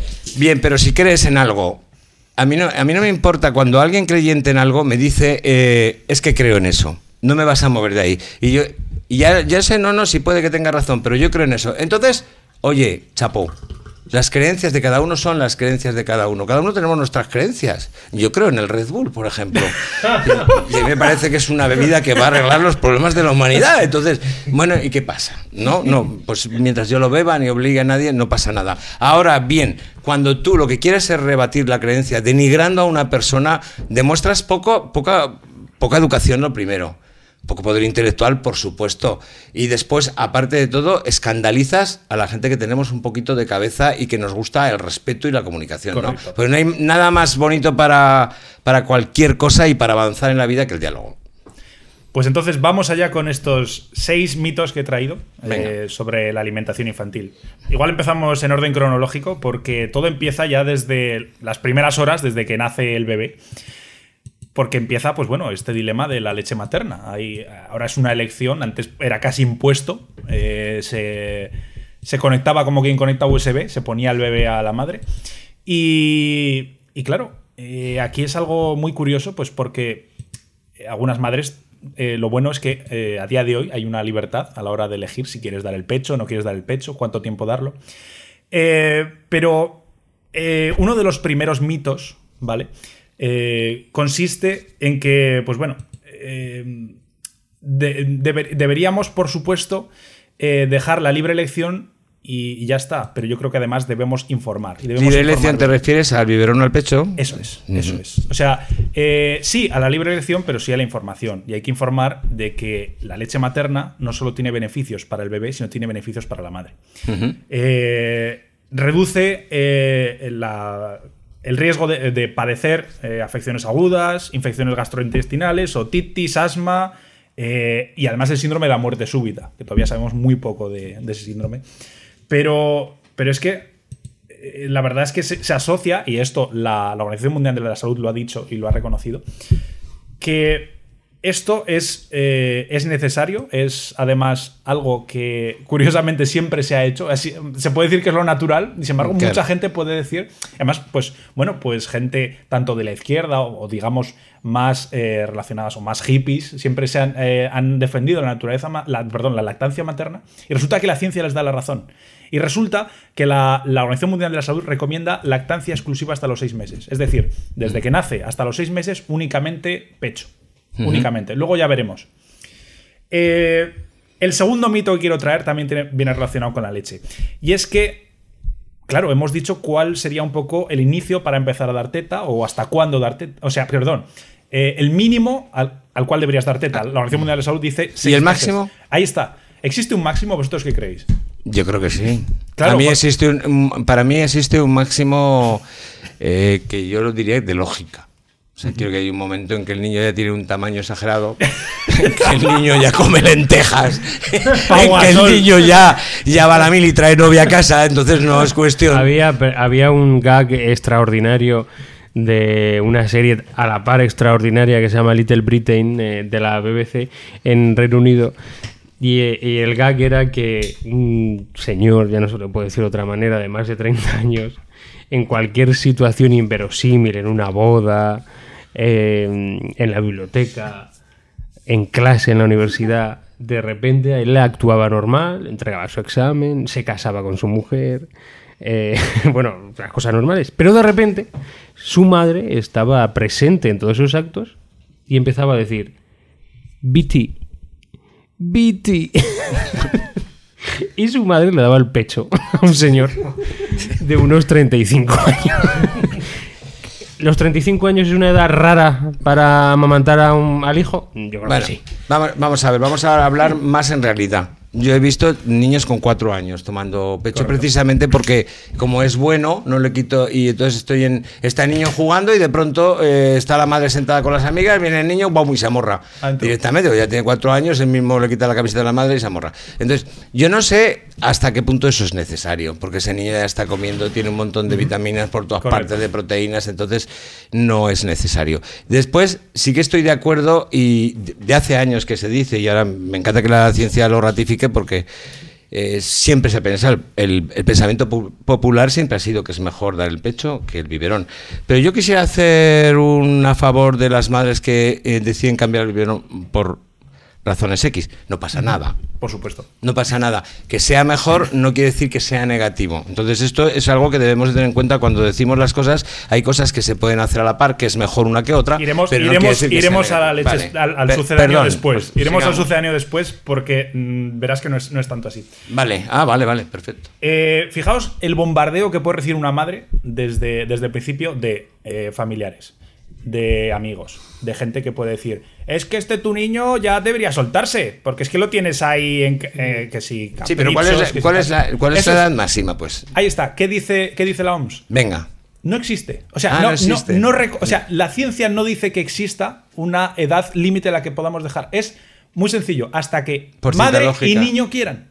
O sea, que un niño de 14 años mamando o de Hombre, 35. hombre, es, eh, eh, claro, es- esto lo dice, lo. O un niño de 6. Lo dicen varios pediatras que defienden esto. Dicen, es que, señora, ¿usted se cree que el niño. Entra la lógica, ¿no? Claro, llega un momento en que el niño va a, que- va a dejar de querer, o incluso, nuevamente dicho, hasta que madre e hijo quieran. Entonces, si la madre dice, bueno, pues es que pues ya, ya me canso de darte la teta, o tengo que dar teta a otro niño porque hemos tenido un segundo, pues hasta aquí se, se cierra el grifo. No, pero yo, por ejemplo, la respuesta que veo de la madre esa que tenía 6 o 7 años el niño era: es que la viene a pedir siempre.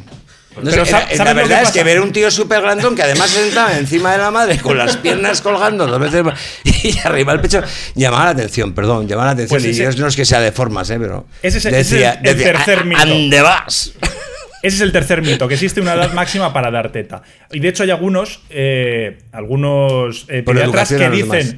que dicen a las, a las madres, le dicen, no, no, es que tu, le- tu leche ya no está alimentando. O incluso dicen una frase que es que tu leche ya es agua. Esto es una mentira. Bueno, en algunos casos muy extremos. No, pero hay algunos casos que sí. Por Pero- ejemplo, pero- pero a, mí, nunca- en, a mí pasó, en, en mi caso pasó con mi hija. Sí, pero, pero muchos pediatras lo dicen eh, basados en qué?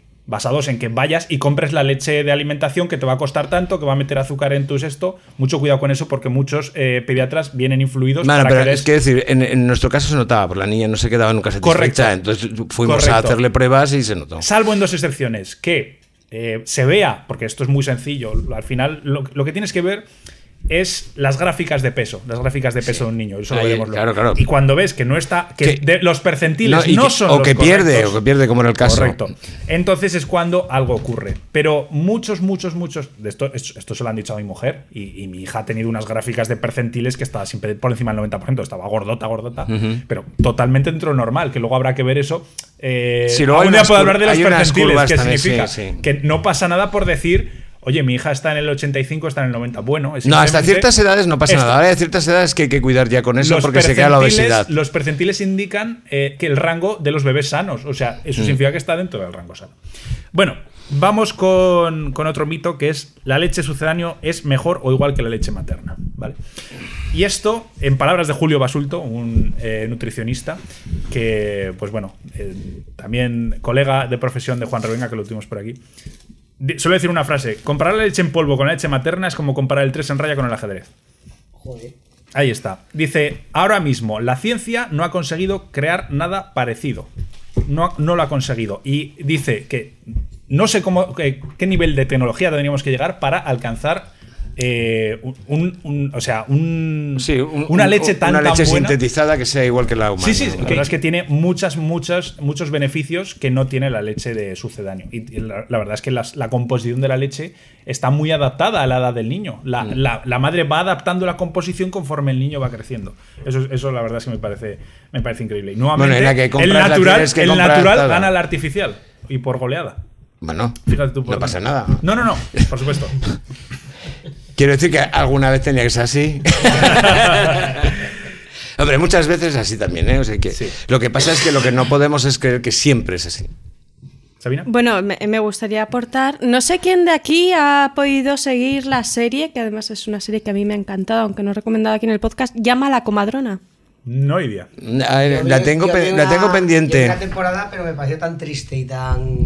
todo tan sórdido que la dejé. Pero es. es- es- Sí, además es Hombre, una realista, serie británica realista, ¿eh? Pero- muy realista que mezcla un poco notas de comedia con notas muy trágicas, dada, dada la época y el tema que está hablando. Eh, pero est- estamos, eh, está ambientada a pasada la Primera Guerra Mundial. Eh, en- y en los barrios sociales de Londres.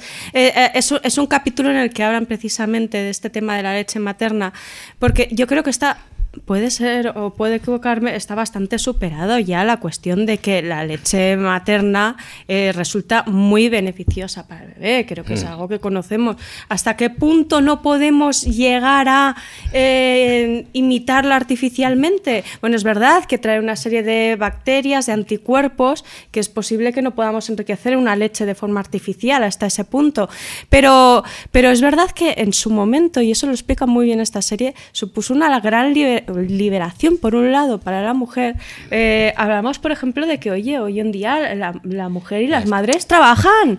Eso- y no a eso pueden es a lo que- eso es- es- ciertos países que, cuya baja de maternidad es ridícula. Y no existe. España. Exacto, en, en ese capítulo las madres se sentían muy mal por no poder estar dándoles la teta como les habían dado toda la vida y no querían aceptar el, el- el tema de, darles leche de en hecho, polvo. de hecho, el que se pusiera tan de moda la leche en polvo fue precisamente por eso, porque yo recuerdo cuando nació mi hija no teníamos permisos de maternidad. Mi madre no se podía ir mi mujer o venir cada momento a casa a darle la ya digo que en ese caso tampoco fue porque tuvimos problemas con eso. Pero como mi mujer eh, varias amigas o amigas de ella o mías de la época tenían niños, tenían ese problema. No, podían, no podían estar más de uno o dos meses que a los que entonces estaban en casa, me acuerdo, muy poquito. Claro, es, Entonces, es que, claro, es que había que estamos- quitárselo por obligación. Se, se está alentando a la, a, la, a la lactancia materna, pero ¿cómo es posible con estas, con estas bajas maternales? Es que, imposible, eh, llevar- Muchos animales, digo animales, muchos, me están pensando los alemanes, muchos otros países tienen unas bajas por maternidad, una si baja eres- de lactancia. Si eres diputado, te la puedes llevar al Congreso al hijo y darle de y mientras tanto, ya has visto que ya ha habido que lo ha hecho. O sea.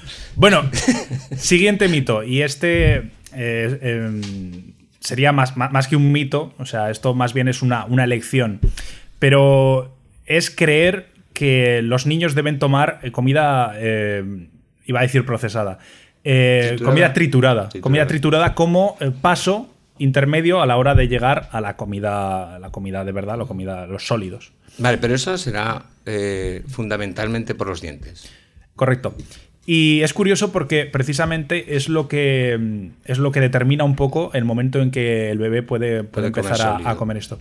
Pero es cierto que eh, esto también plantea un problema y es que eh, muchos de, de estos bebés eh, ya pueden empezar a manipular objetos y de hecho se recomienda que a partir de los seis meses empiecen a, a pesar de que la leche pueda ser, porque la, la Organización Mundial de la Salud dice, he dicho seis meses en exclusiva leche, pero el mínimo que dice la Organización Mundial de la Salud para lactancia es de dos años. Es decir, Dos años. dos años lactancia, seis, seis meses exclusiva Sí, o sea, seis y meses- continuarla a lo largo de los dos, de los dos años. Sí, sería como complemento, Y, tú hablas de los dientes. Claro, de los seis meses a los dos años le han salido dientes unos cuantos. Claro. Pues durante todo ese momento eh, existen varios movimientos. Uno se llama Baby eh, Led Weaning, que consiste en introducir alimentos de forma que eh, el bebé pueda manipularlos. Es decir, tú les das cosas, sobre todo con forma alargada, como puede ser una judía verde, una zanahoria, ¿vale? Eh, le puedes dar un poco de fruta, una naranja, Para que un, se la un gajo coma de con las manos. Pues imagina, igual a los seis meses no come nada, pero está ejerciendo un hábito, ¿vale? Muy interesante, que es el de experimentar con la comida. Porque nosotros, eh, otro mito que nosotros creemos es que, que ahora viene ya lo gordo, hemos dejado la lactancia y ahora viene el mi niño no me come. Nosotros creemos que eh, los niños no comen de nada o no quieren, pero ¿cuántos? O sea, el, el- el- el efecto, la, la reacción, llamémosle un poco el instinto del niño, es llevarse toda la boca. Coge un. un- un- esto está jugando en el, en el cubo de arena y se lleva la arena a la boca, todo, a- todo a la yo boca. creo que eh, es verdad, además, fíjate, yo es una cosa que, que he pensado muchas veces, que decir el niño me come mal o que mi hijo no come, y yo me acuerdo con mi sobrina que me tocaba darle de comer al mediodía a mí, que era horrible para comer, y entonces yo me he dado cuenta que ninguno de los niños que se dice que no comen están delgados, que ninguno de los niños que se dicen que no comen eh, tienen problemas de salud por no comer. El problema no es que no coman, muchas veces es que no comen lo que queremos que coman. Y luego hay algo que yo observaba, y, es, y, yo creo que va ahí lo de lo que dices, y es verdad, que lo que le molesta es que tú le des la comida. en el momento que un niño come, come de otra manera, aunque se manchará, empezará a experimentar, pero yo creo que lo que le molesta es que tú le obligues a comer. Eh, lo que eh, en lo que se basa el Baby Led Winning también es que estamos forzando a, a un, eh, a un destete adicional. O sea, al principio, al final va a haber un destete que ese va a estar sí o sí. No, pero Pero además va a haber, le estamos forzando un adicional que es de los triturados a la comida sólida. ¿Vale? Entonces, eso eh, no es necesario. Eh, podemos, por supuesto, darle triturados, pero podemos darle comida simplemente para que él vaya masticando, él vaya mordiendo durante todo ese proceso. Sí, el yo, lo- siguiente, yo- el- yo eso lo hice además. ¿eh? el siguiente punto es precisamente el que comentabas. El mi niño no me come, pero en dos partes. La primera es la cantidad. Claro, eso, eso, eso Porque, eh, claro, eh, yo esto aquí mm, podría hablar en el podcast, pero lo mejor es que leáis el libro Mi niño no me come de Carlos González. del pediatra Carlos González, que me parece una, Bueno, que lo lea Manzanas, que va a tener Eso niños es. pronto. Qué bonito. qué bonito. La verdad es que es un libro increíble, porque tú te piensas que un libro que dice mi niño no me come te va a decir qué tienes que hacer para que acabe engullendo lo que tú creas. El libro, el libro eh, es muy sencillo, parte de una única premisa, que es reducir las expectativas de los padres. Exacto. Es decir, eso es, tú- sí, si tu niño no te come, es que igual tú no tienes ni idea de lo que tiene que comer. Eh, suele eh, asemejarlo a el parpadeo. Por ejemplo, nosotros, pues un niño parpadea, pero nosotros no decimos, es que mi niño parpadea demasiado. O mi niño parpadea demasiado poco. Bueno, pues parpadea lo que él quiere. Hay niños que parpadean más, hay niños que parpadean menos, pero simplemente es, es una cosa que a él es lo que, le, lo que le viene a gana y lo que en ciertos momentos es lo que lo que él necesita. Y lo mismo con la, eh, con la alimentación. Nosotros, nuevamente, basamos en los percentiles, si vemos que está todo bien, están unos percentiles sanos, no podemos decir eh, que es que mi hijo come poco o no come las cantidades. Pues bueno, pues Es las que- cantidades, él, él se va dosificando. Claro, es- ver. lo que tenemos que tener en cuenta es que de- delante hay una persona. Yo esto sí que lo veía así y me costaba discutir con abuelos, madres, padres, de todo. Es una persona y esa persona tiene una forma y unos hábitos a la hora de, de- de comportarse como la comida, como en todos, puede comer menos o puede ser como yo, que como mucho y no engordo. Entonces hay que adecuarse al niño, hay que observarlo, hay que, hay que estar para él. Lo que no puede ser es que él esté para ti. Entonces sí que eh, eso. Le ponemos un plato de comida que se tiene que comer sí o sí. Se co- tiene que comer dos platos. Pues a lo mejor él no entiende lo de los platos, ni el cambio de sabores le es agradable. Y luego, eh, yo recuerdo que cuando era niño, era, el otro día decía, eh, la gente mayor solemos decir que comemos de todo. Cuando somos niños comemos de menos cosas. Me parece bien Ese es respetar ese punto, gusto. ese es el siguiente punto. Vale, pues sigue, no va a ser que esté metiendo la pata. No, ya. tranquilo, tranquilo. Y, y precisamente eh, en el libro de Mi niño no me come, la gran revelación, la gran revolución, diría yo, es que plantea el siguiente argumento. ¿Cuándo debes forzar a un niño a comer? Nunca. Nunca. Nunca. Y esto para unos padres les explota la cabeza. A mí, en parte, dije, hosti.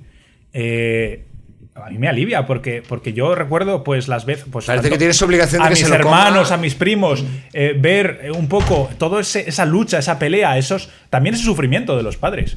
Y, y yo recuerdo que además yo esto si, si estuviera aquí Juan Revenga igual se reiría porque eh, yo a mí nunca me han gustado los embutidos y el pan he comido muy poco y siempre me han, me han intentado forzar a comer pan y embutidos. Si lo viera Juan Revenga diría pero pero pero qué locura pero por qué y aquí vamos al siguiente punto eh, la variedad. Cuando decimos mi niño, es que mi niño no come de todo.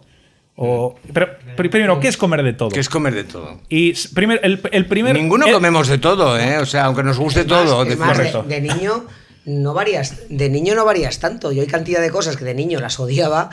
Claro. Ya sé, legumbres, verduras, y ahora me encantan. Y es bonito, Pero es bonito ir de- descubriendo a lo largo de tu vida. Sí, a, los, Claro. a los niños les gustan siempre, pues eso, lo- las Frankfurt, eh, el jamón de York y para empezar, más. para empezar, Juan Revenga dice: No está demostrado que una dieta variada sea mejor que una dieta no variada. Bien. Eso, o sea, quiero decir, es, que es, es una mentira, es una mentira. es que ser equilibrada más que variada. Pero claro, Puede no, ser pero- con unos alimentos, aunque sean esos alimentos específicos, pero Claro. equilibrándolos. Mira, por ejemplo, una persona que comiera, bueno, aquí me puede corregir un dietista, por supuesto, pero eh, imaginemos, eh, pollo, legumbres, eh, fruta, pescado y verduras, esa persona no está comiendo una dieta variada, correcto, pero está comiendo una dieta que es mejor que la que podemos tener cualquiera nosotros. Porque Claro, sí, sí, sí. sí, tiene, y tiene si aportes de todos los y grupos. si solo come trucha, pues bueno, pues solo come trucha. No tiene por qué comer Hombre, le, besugo. haría- le harían falta algunas Bien, vitaminas. le bien, harían- pero quiero decir, si come trucha y come después carne y después no Sí, sé sí, qué. jamón. O sea, si come pescado, come carne, pues aunque sea una o dos variedades. No, no necesitas que se coma todas las variedades de pescado o todas las variedades de legumbres. Y para acabar, quiero, la- quiero acabar con esta reflexión. ¿Vosotros qué creéis que es una dieta variada? Es decir, ¿cuál. eh, eh, eh, re- reflexionemos un momento. ¿Qué porcentaje del total de los alimentos del mundo introducimos en nuestra dieta? Muy poquito, ¿no? Yo, yo no sé, pero no estoy comiendo eh, cierto, yo qué sé, eh, por ejemplo, guanacos que puedan comer en, en los, los- los montes de Argentina. Es lo que te iba a decir, On- Javi, que ahora tú vas a un supermercado, con eso que hay, por- eh, hay mucha gente de otros países, Claro. y descubres otras comidas que, que jamás has En Asia, comido en no Asia los, insectos, los insectos forman parte de la alimentación. Yo no como insectos, Creo pero no por eso mi dieta. que Paco ha sabido distinguir bien entre dieta variada y dieta equilibrada.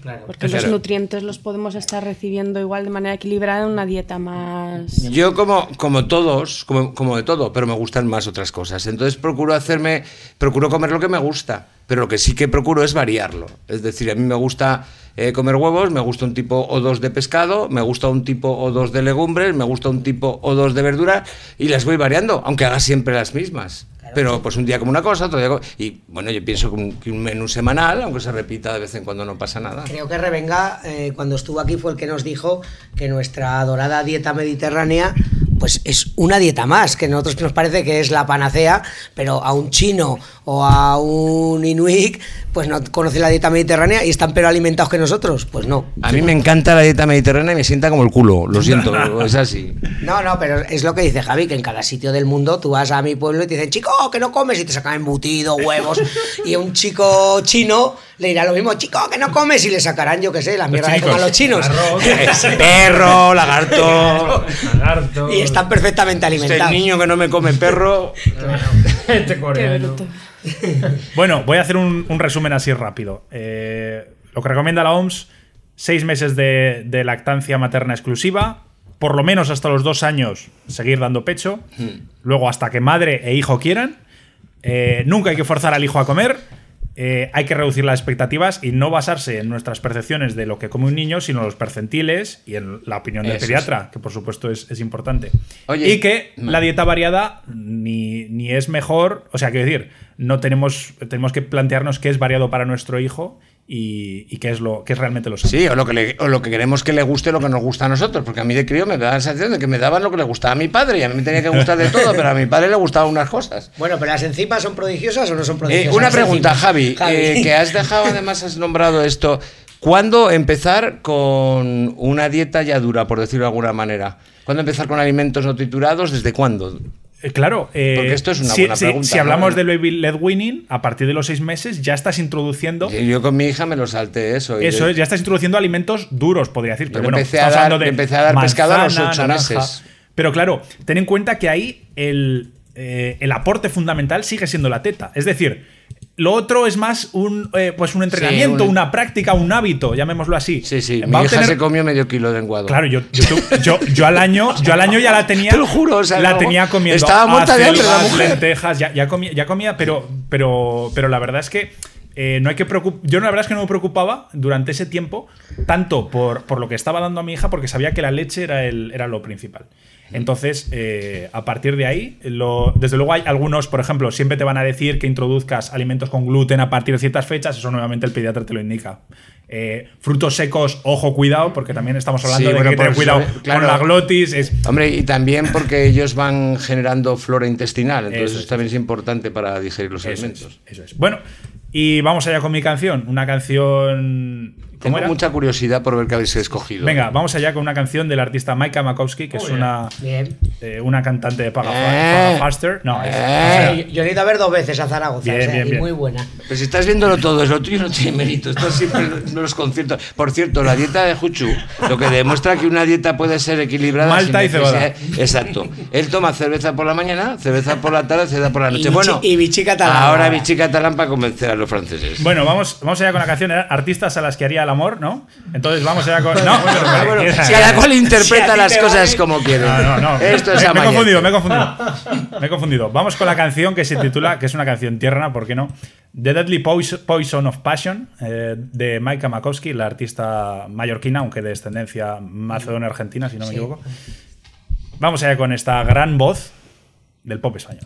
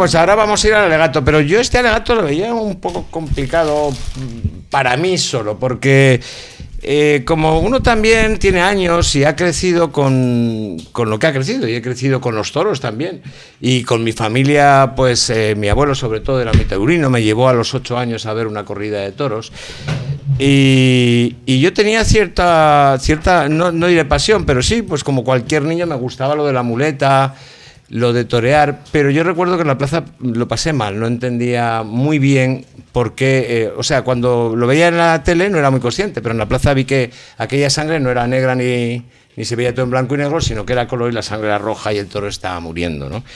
A partir de entonces, pues como en todos los toros están muy aceptados, yo nunca tuve un rechazo hacia, hacia el toreo, pero nunca lo consideré, y no lo considero, cultura. El otro día me indigné, porque si, bueno, si Mariano Rajoy o el gobierno que tenemos en la actualidad en España ha llegado a indignarnos con muchas cosas que parece que, nunca suponen nada, porque se hablan y ahí se quedan, bueno, en los medios de comunicación y la refrendan normalmente. Eh, el otro día hubo una, algo que me indignó y puede parecer una tontería, pero me indignó muchísimo. Y es eh, pues que el gobierno anunciara que va a rebajar el IVA de los espectáculos taurinos. Eh, no hace poco me consternaba la noticia de una mujer que murió por no poder calentarse. Sabemos que hay gente que no puede enchufar la calefacción nosotros mismos, yo, el primero, me veo recortando a la hora de encender los electrodomésticos porque las facturas asustan, fundamentalmente por los impuestos y porque a la luz le colocan el 21% de IVA. A la residencia donde tengo a mi madre le colocan el 21% de IVA. Al teléfono nos colocan el 21% de IVA. A los libros le colocan el 21% de IVA. Ojo, ojo, el 4. El 4 a los libros. sepa, el. Bueno, pues me he equivocado. A los conciertos no. Y ahora resulta, los conciertos, me habré equivocado ahí, porque no tengo todo lo que es 4 y 21, pero la cultura desde luego está casi considerada como un artículo de lujo. Y los conciertos sí que tienen un 21% de IVA. Entonces, mm, me indigné, me indigné terriblemente porque a los toros se le pusiera ese 10%. Y además, eh, lo hiciera el Ministerio de Cultura, porque se entiende que es cultura. Yo creo que no, creo que es tradición. Tengo que decir que es reciente el cambio, que se anunció en diciembre y no sé si ha tenido vigencia, pero es verdad, bajó, el- o sea, era el 21 hasta hace, hasta hace no mucho, ¿eh? Bueno, 2016 últimamente se volvió, hace cuatro días que volvió a salir la, la noticia. En, sí, sí, no, no hace nada. Dice libros digitales, ¿no? A ver, iba a, iba, a traer, iba a traer la noticia porque la estuve leyendo y no, por vago no la he recortado. Pero bueno, no hace ni cuatro días que salió la noticia. La cuestión es, al margen, si apoyáramos los toros como cultura tendría sentido que se bajara. Claro, habría que bajarlo en muchas otras cosas. El IVA en la entrada del cine, en la entrada de los conciertos, como ya he dicho. Y entonces yo digo, y esto es una buena pregunta, por eso no me atreví a hacer un alegato cuñadil aquí con todo. Porque la primera palabra sería, y, y yo os invito aquí a que me defináis todos, por favor, ¿qué es cultura? ¿Qué entendéis vosotros por cultura? una expresión artística y, yo creo que también tiene que ser eh, una expresión que estimule eh, de alguna forma el cerebro. Porque, claro, ¿es el deporte una expresión artística? Eh, pues es, es- cultura, yo creo que no. Hay quien lo puede decir que sí, que igual el deporte puede ser cultura, es un aspecto cultural en parte, pero, claro, eh, también es cierto que no. Que no y- y- y puede- si estamos hablando de que, de que alimenta el cerebro, pues igual lo puede hacer de formas que no lo hace el resto de, el resto de las obras eh, artísticas. Yo creo.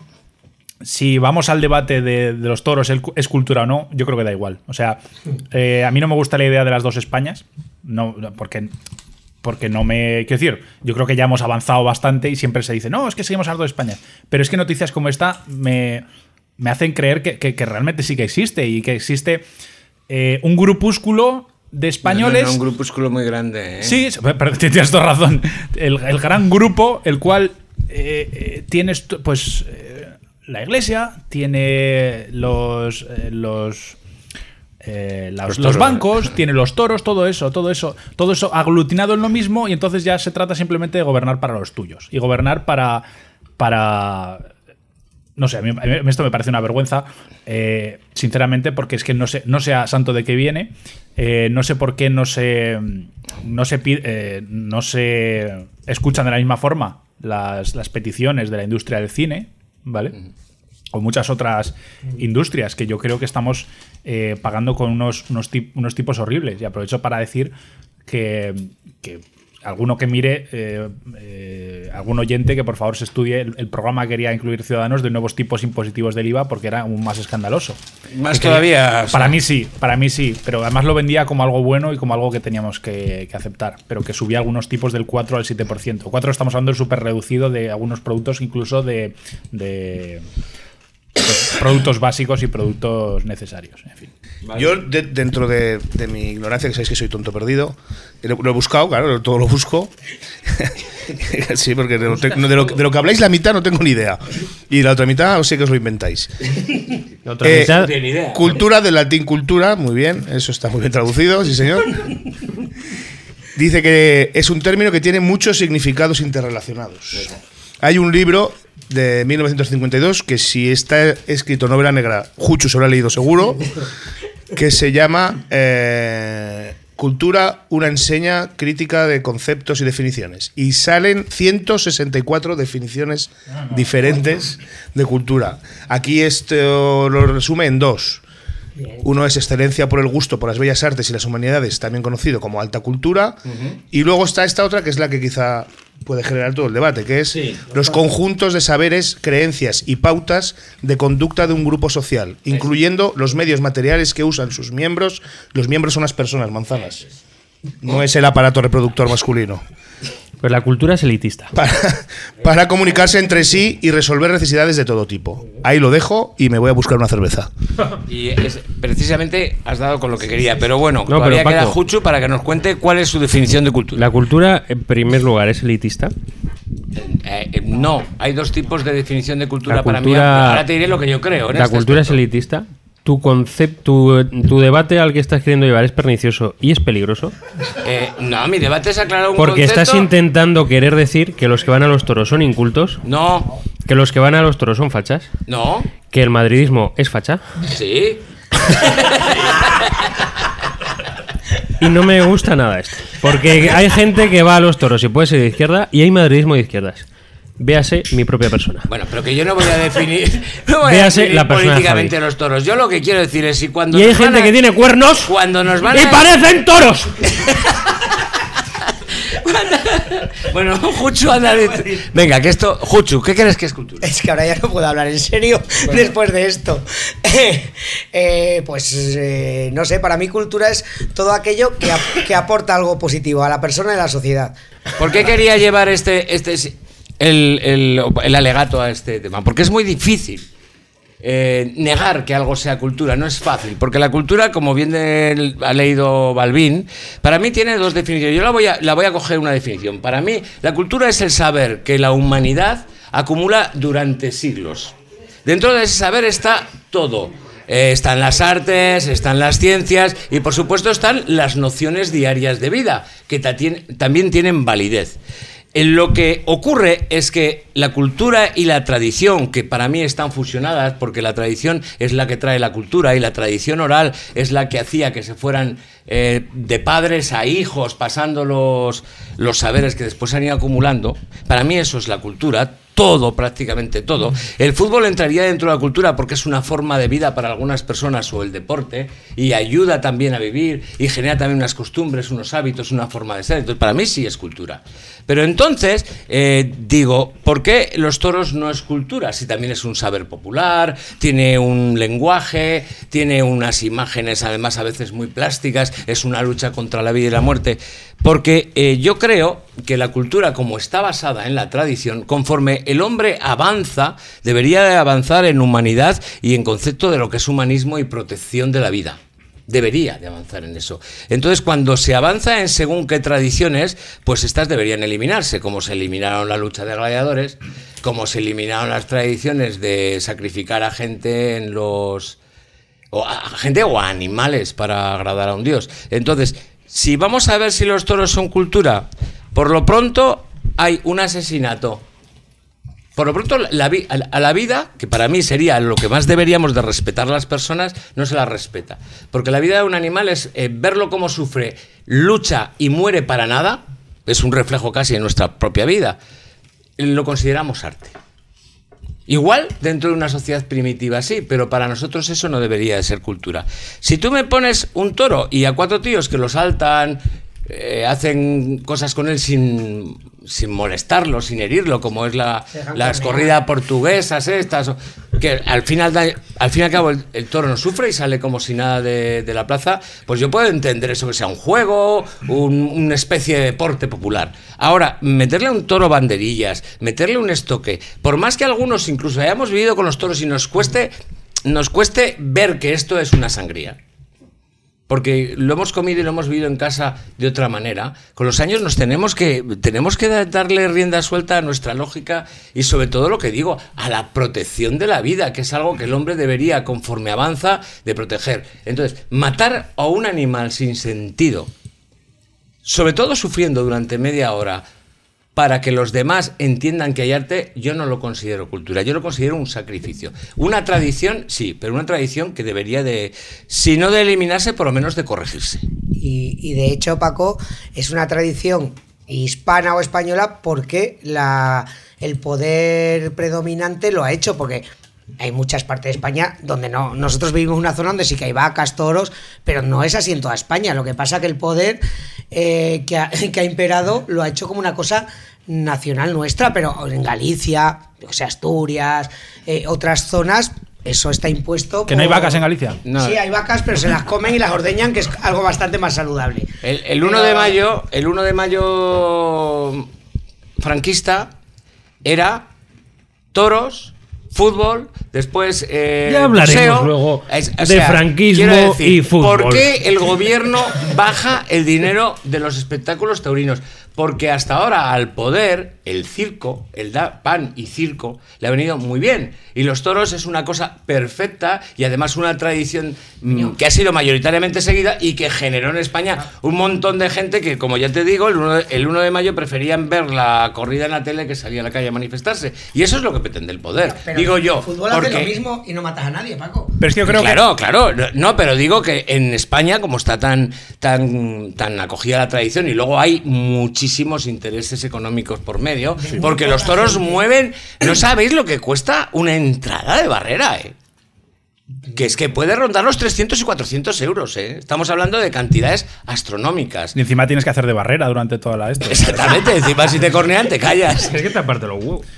Bueno, Bueno, eh, lo- a lo que voy, el yo debate creo- de la- nos van a vender lo de la cultura, perdona Javi, solo un momento, nos van a vender lo de la cultura y precisamente por eso quería que lo definiéramos un poco, porque es que no lo van a intentar vender y estaría bien saber defendernos. Para mí es irrelevante. Yo quiero decir, podemos, yo puedo incluso decir que los toros es cultura. Sí, ¿por qué no? ¿Por qué no? Y puedo decir que muchas otras son cultura basándonos en la definición de Balbín, que es tan amplia, que incluso una escultura de, por ejemplo, una obra de arte de arco, que sea el propio autor meando, meando en, en- en una esquina, eso podrías decir que es arte. Sí, Sí, sí, claro. pero es cultura, es O- o- cultura, pero yo puedo cultura. decir. No sé si es arte, pero es cultura. Claro, pero que sea cultura no quita que sea una aberración. A eso voy. Exacto. Y yo creo que eh, si nos basamos en el debate de no, es que tenéis que bajar el IVA porque es cultura, no. Lo que tienes que hacer es abolirlo. Y punto. Abolirlo porque es una aberración. No tiene. eh, ya, ya no nos pongamos a hablar de cultura o no.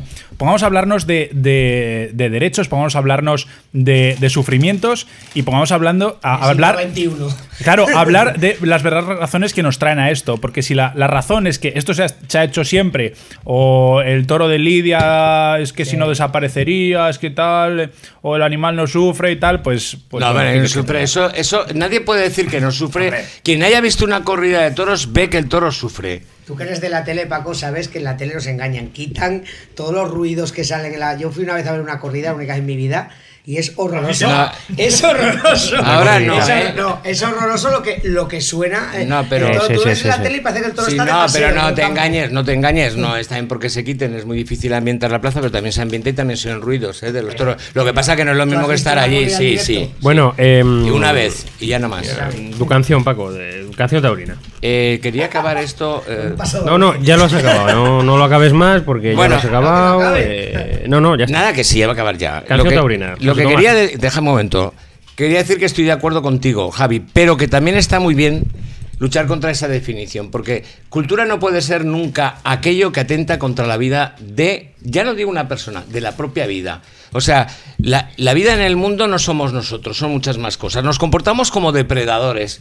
Es que somos reales, realmente depredadores. Hemos nos estamos cargando nuestro sistema ecológico, nos estamos cargando eh, los animales sin conocimiento. Y, si ahora que parece que hay un movimiento o que nos vamos dando cuenta de que el hombre tiene que tener cuidado con lo que hace y vamos a consentir que un espectáculo taurino se mate un toro porque sí. O que hagan el mismo espectáculo sin que el toro muera. O mejor aún, y es una idea a la cual yo me apuntaría y sería el primero comprando entradas de, de- de barrera. Cuidado.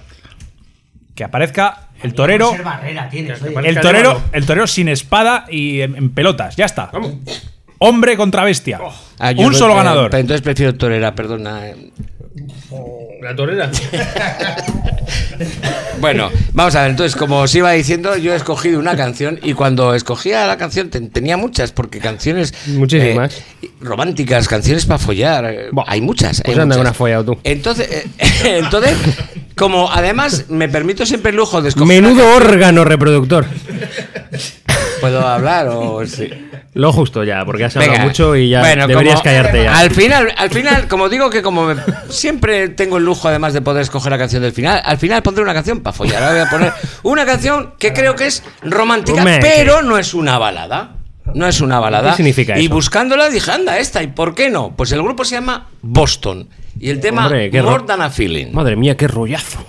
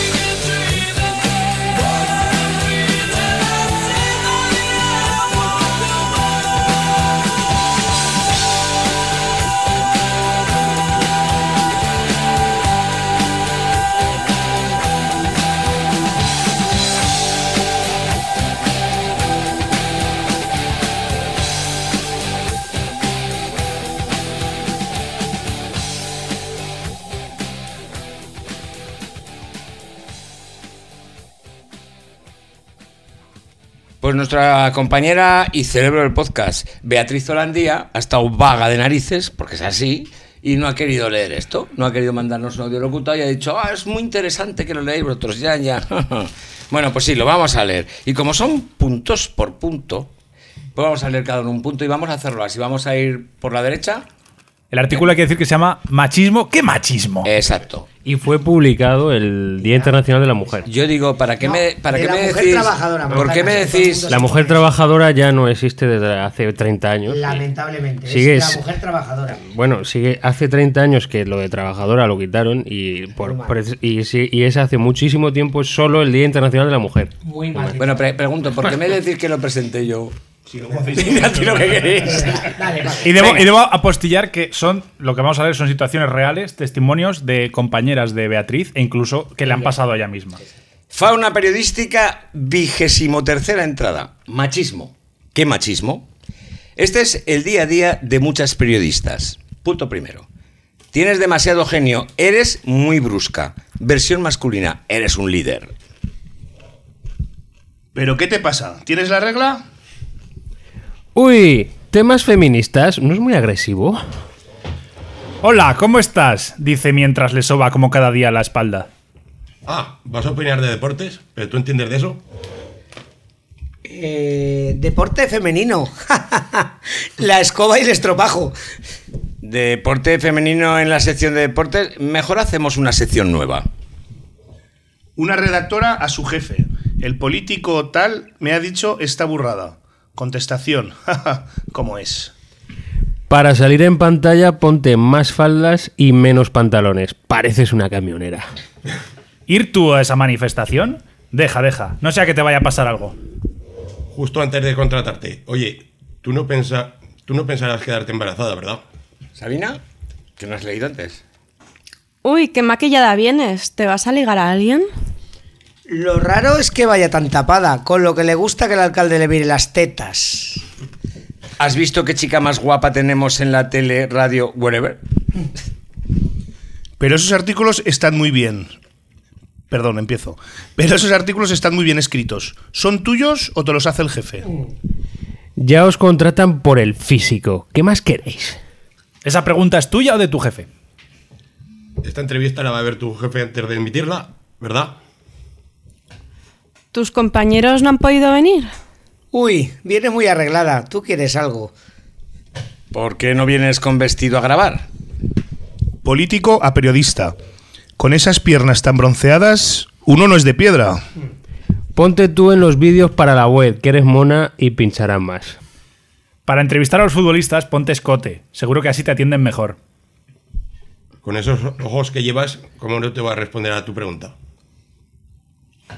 Si eres jefe, te sientas con los jefes. Si eres jefa, con el resto de periodistas. Si terminas un artículo a tiempo, te invito a un viaje a Ibiza conmigo.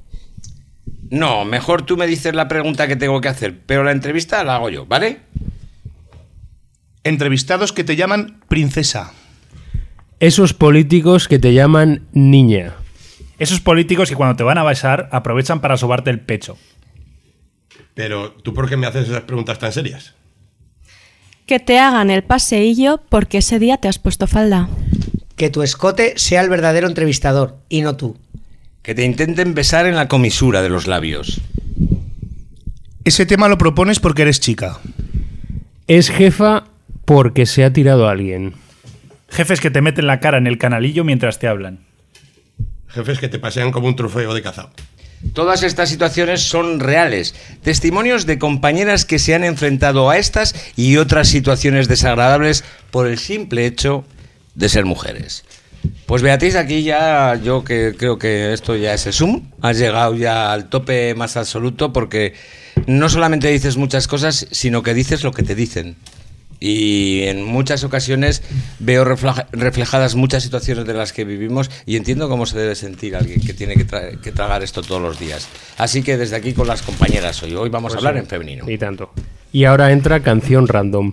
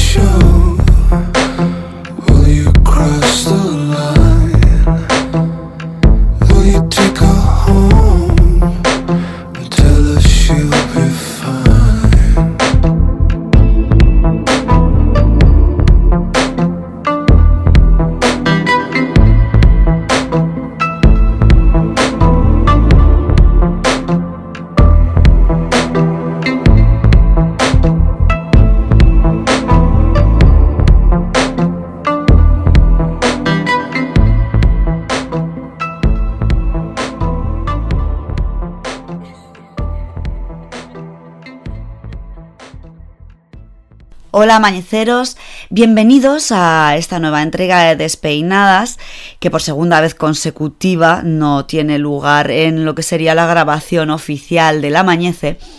Eh, la primera vez tenía una excusa justificada, esta vez es simplemente porque soy un poco pingo. Así que, aunque tenía preparada una despeinada de excepción, no quiero privar al resto de los compañeros del equipo de que podamos entrar en un pequeño debate y que puedan dar sus aportaciones, porque la verdad es que era una despeinada bastante interesante. Esta vez no, no iba con una científica, sino que tenía entre manos contaos algo de una escritora, una escritora que los que me conocéis yo creo que igual ya habéis adivinado, pero bueno, aquí lo dejamos. Así que lo que vamos a hacer eh, hoy es hablar de astronomía y os traigo unas pildoritas científicas, concretamente 12 pildoritas, en las cuales os voy a hablar en cada una de ellas de una astrónoma importante, porque considero que la astronomía moderna no podemos concebirla sin el extraordinario trabajo realizado por todas estas mujeres. Y bueno, eh, aunque apenas existe documentación que esté bien estructurada sobre el papel de ellas a lo largo de la historia de la astronomía, sí que la investigación de las diferentes reseñas en observatorios y en universidades eh, pues nos muestra que han existido un buen número de estas mujeres que con su trabajo, la mayor parte de las veces no remunerado, pues contribuyeron de forma muy significativa a la concepción que hoy tenemos del universo observable. Y bueno, lo que pretendo es aportar una pequeña pieza, una pieza más a la construcción de- del- pasado de las mujeres, eh, que en la astronomía, como en otros ámbitos del saber, todos sabemos que es muy desconocido. Y he querido destacar a algunas astrónomas que yo considero importante por su contribución especial, eh, ahora las veremos. Eh, y bueno, sobre todo lo que queremos es que traspasen el anonimato, que logren su espacio en la historia. Y he escogido eh, mujeres astrónomas de diferentes épocas y también de diferentes eh, países. Por supuesto, la selección que, que- os voy a mostrar eh, no es exhaustiva, la lista no termina aquí.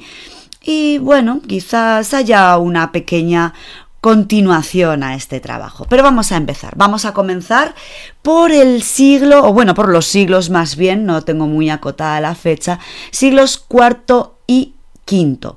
Voy a hablar de una mujer cuyo influjo fue inmenso, también en campos como la medicina y la filosofía, y que fue asesinada a manos de una horda enfurecida por defender la racionalidad y el paganismo. Supongo que ya sabéis que os estoy hablando de Hipatia de Alejandría. Hipatia fue una astrónoma, matemática y filósofa que nació en el siglo IV en la ciudad egipcia de Alejandría. Aunque no nos han llegado ninguna de sus obras, los historiadores afirman que escribió tratados, bueno, sobre matemáticas, eh, hablando pues tanto de cónicas como de geometría euclídea, de aritmética diofantina, también de astronomía con las tablas tolemaicas y las explicaciones de Almagesto de Ptolomeo, y que también mejoró y construyó instrumentos astronómicos como el astrolabio o el planisferio. Eh, se la describe como una maestra carismática que dejó una profunda huella en sus discípulos y algunos de ellos también fueron importantes científicos de la época. Ahí va la primera, a ver si seguimos con el listón tan alto. Bien, pasamos a los siglos X y XI. Eh, gran parte de la vida de esta mujer transcurrió en Córdoba y en aquel entonces Córdoba era el centro del saber mundial. Estamos hablando de Fátima de Madrid, una astrónoma musulmana, hija del también astrónomo y polígrafo Maslama al-Mairiti, cuyo nombre significa hombre de Madrid. Fátima escribió numerosos trabajos conocidos como correcciones de Fátima y trabajó junto a su padre en las investigaciones astronómicas y matemáticas que éste hacía. Juntos editaron y corrigieron las tablas astronómicas de al Khwarizmi. No sé si lo he dicho bien, es, una pronunciación extraña porque hay juntas tres, eh, tres, tres letras horribles, K, H y W, y después ya arizmi, así que cada uno que lo interprete. Y bueno, eh, ellos corrigieron las tablas de este señor, ajustándolas al meridiano de Córdoba y situando el centro del mundo en la capital del califato, como referente para todos sus cálculos. También trabajaron sobre calendarios, el cálculo de las posiciones verdaderas del Sol, la Luna y los planetas, trabajaron con tablas de senos y de tangentes, con astronomía esférica, con tablas astrológicas, con cálculos de paralaje, eclipses y visibilidad de la Luna. Continuamos ahora por los años 1670-1720. Bueno, digamos que vamos a hablar de la señora que descubrió el cometa de 1702. Este cometa, llamado cometa 1702, como he dicho, fue el primero en ser descubierto por una mujer. Bueno, esta mujer era María Winkelmann-Kurtz. María Winkelmann-Kurtz fue una astrónoma alemana que como os he dicho, descubrió el cometa de 1702, pero también realizó importantes observaciones y escribió diferentes tratados científicos. Sus análisis sobre auroras boreales fueron recogidos en un texto de 1707 y su trabajo sobre la conjunción de los planetas Júpiter y Saturno con el Sol se publicó en 1712. Además, realizó calendarios de eventos astronómicos junto a su marido, el también investigador Gottfried Kirch. Dos de sus hijas y uno de sus hijos también se dedicaron a la astronomía. Bueno, tras la muerte de su marido, María siguió trabajando para la Academia de Ciencias de Berlín, aunque nunca consiguió el nombramiento oficial. Seguimos. Años 1723-1788.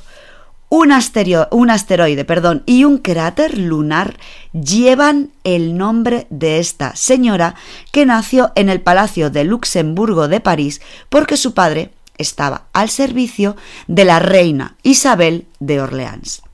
Y esta señora no es más que Nicole Rhin Lepaut. Trabajó con el también astrónomo Jérôme Lalande y con el matemático Alexis Clairaut para calcular la fecha del regreso del cometa Halley. Ello exigió a Lepaut interminables cálculos para determinar la posición diaria del cometa en su órbita, teniendo en cuenta las perturbaciones debidas a los planetas más grandes, a los planetas que se llaman gigantes, Júpiter y Saturno. Sus cálculos consiguieron determinar las fechas de regreso del cometa más famoso. En 1762 realizó cálculos sobre el eclipse solar que tendría lugar en 1764. También publicó varias memorias astronómicas, entre las que figura una basada en todas las observaciones realizadas del tránsito de Venus en 1761. Seguimos. Ahora viene una muy grande, ya sabéis, los que me seguís, que esta es una de mis favoritas. Esta señora descubrió ocho cometas, tres nebulosas y escribió dos catálogos astronómicos. Estamos ahora en los años 1750 a 1848. Pero antes que astrónoma, esta mujer fue una famosa cantante de oratorio. ¿Sabéis adivinado quién es? Bueno, pues no es ni más ni menos que Caroline Lucrecia Herschel. Bueno, esta señora, aunque nació en Hanover, desarrolló su labor en Reino Unido junto a su hermano William Herschel. Desarrolló métodos de exploración celeste, ayudó a la construcción de telescopios, estudió sistemas binarios y realizó importantes catálogos de estrellas. Fue nombrada miembro honorario de la Real Sociedad Astronómica Británica y recibió la Medalla de Oro de Ciencias del Rey de Prusia. Otro rey, el británico Jorge III, le concedió un salario de 50 libras anuales, lo que la convirtió en la primera astrónoma profesional de la historia. Curioso, ¿verdad? Bien, bien, bien. Cambiamos de país, de continente y nos vamos a 1768-1797. Voy a hablaros ahora de la astrónoma Wang Zhenyi. En 1994 la Unión Astronómica Internacional le dio su nombre a un cráter de Venus. Bueno, ella era consciente de que era una mujer privilegiada, privilegiada y pensaba que el conocimiento debía alcanzar a mujeres y hombres por igual. Esta astrónoma china estudió los eclipses lunares investigando con modelos que construía en el jardín de su casa. A pesar de su corta vida, su producción fue intensa porque escribió 12 libros sobre astronomía y matemáticas. Entre ellos cabe mencionar eh, títulos como Algunas observaciones sobre las formas y figuras, que estaba dedicado a las posiciones estela- estelares. Describió el cosmos y la relación de la Tierra en él. También recopiló datos sobre el tiempo atmosférico para prevenir y combatir las sequías e inundaciones que asolaban a su región. Continuamos hacia 1818-1889 y volvemos a cambiar de continente.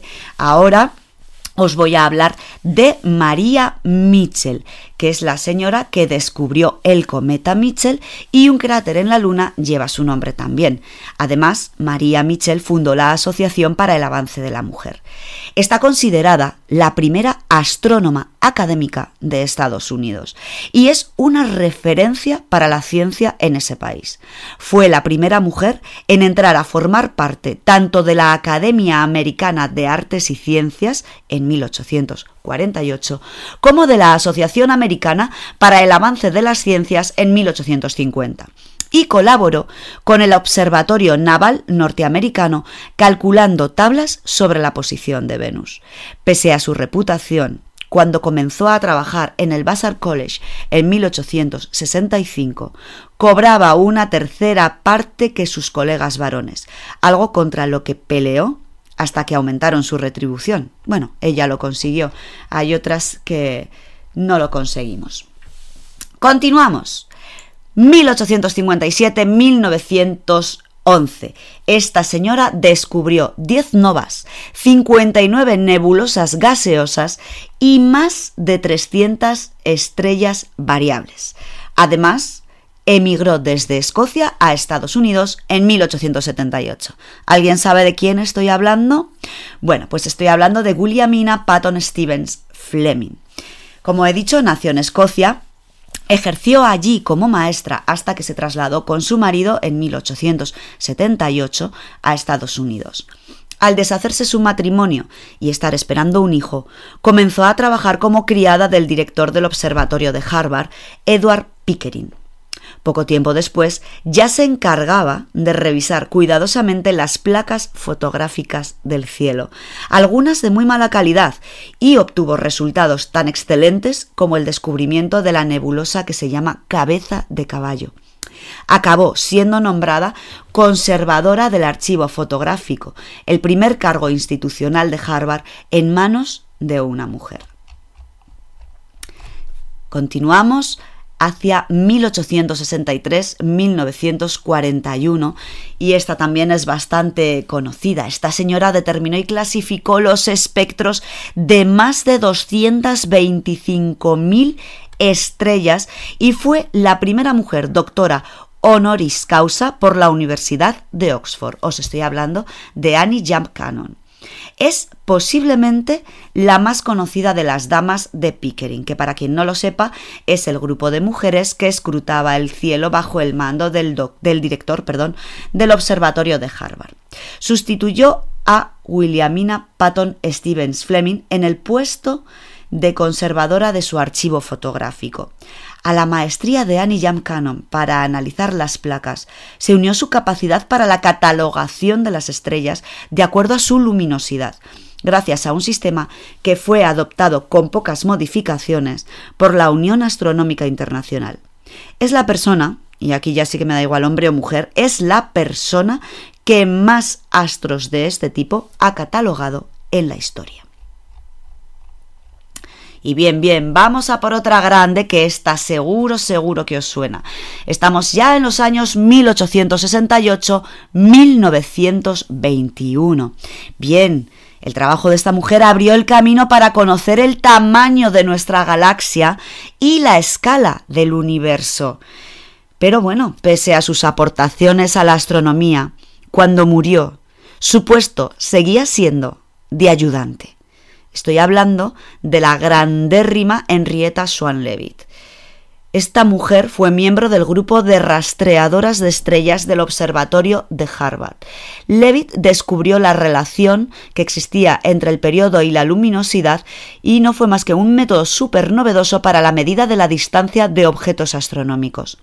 Levitt llegó a esta conclusión después de un metódico y detallado cómputo de las estrellas cefeidas. En solo un año, 1905, descubrió 843 nuevas estrellas variables en la nube menor de Magallanes. Esta cifra se eleva hasta 2.400 si se contabiliza el total de su vida. Además, también halló cuatro novas. Su importancia científica solo fue apreciada después de su muerte, en parte gracias al intento de nominarla para el Nobel en 1925, algo que resultó imposible, puesto que este premio, como todos sabemos, no se concede a título póstumo. Otra grande, ya estamos en 1900-1979, bien, bien, bien. Esta señora es Cecilia Payne Gapotskin. La comprobación de la teoría de la relatividad de Einstein gracias al eclipse solar de 1919 fue lo que estimuló el interés de Cecilia Payne por la astronomía. Y una beca de apoyo a las mujeres científicas permitió que se trasladara en 1923 al Observatorio de Harvard. Aunque nacida en Gran Bretaña, Payne desarrolló su labor científica en la Universidad estadounidense de Harvard. Su tesis doctoral allí, que fue la primera obtenida por una mujer en el área de astronomía, demostró que el hidrógeno es el principal componente de las estrellas, algo completamente asumido en la actualidad, pero que representó un auténtico cambio de paradigma en 1925. Pese a mantenerse ligada a Harvard durante casi dos décadas, no fue considerada como astrónoma oficial hasta el año 1938. En 1956 se convirtió en la primera mujer profesora asociada a esa universidad. ¿Cómo vamos hasta ahora? Bien, bien. 1911-1999. Os voy a hablar ahora de Paris Pismis. Paris Pismis eh, fue una precursora de ámbito global. Bien, con una trayectoria profesional que duró más de 50 años, Pismis publicó más de 100 artículos científicos. Era originaria de Turquía en el observatorio de Harvard conoció a su marido y con él se trasladó a México. Fue una precursora, como he dicho, de ámbito global, nacida en Estambul, aunque también es cierto que, su origen era armenio, y la primera universitaria de Turquía, obteniendo un doctorado en matemáticas en 1937. Se casó con un matemático mexicano cuando se trasladó a dicho país, se convirtió en la primera persona dedicada a la astronomía profesional de la historia de México. Trabajó en el Observatorio Astronómico Nacional de, Tacu de Tacubaya, perdón, dependiente de la Universidad Nacional Autónoma de México, de la UNAM. Ahí comenzó a impartir las primeras clases oficiales de astronomía que hubo en México. Falleció el 1 de agosto de 1999, dejando como legado una comunidad de más de 100 astrónomos trabajando actualmente en la UNAM. Descubrió 20 cúmulos abiertos y 3 cúmulos globulares y trabajó en las primeras explicaciones sobre la estructura espiral de las galaxias. La verdad es que lo habéis puesto complicado esta vez con el tema de la cancioncita. Pero bueno, pues yo me voy a, ir un poquito para atrás en el tiempo, voy a retroceder a la adolescencia. Eh, Voy a recordar aquella época que no tenía muy claro si era heavy, si era punky o si era pija, porque en los pueblos, pues la verdad que estamos todos bastante a la revuelta. Pero lo que sí que recuerdo eh, es que eh, quedábamos mucho en peñas, en, eran como garajes en los que metíamos dos sofás destrozados, dos hieros destrozados y nos emborrachábamos todos juntos.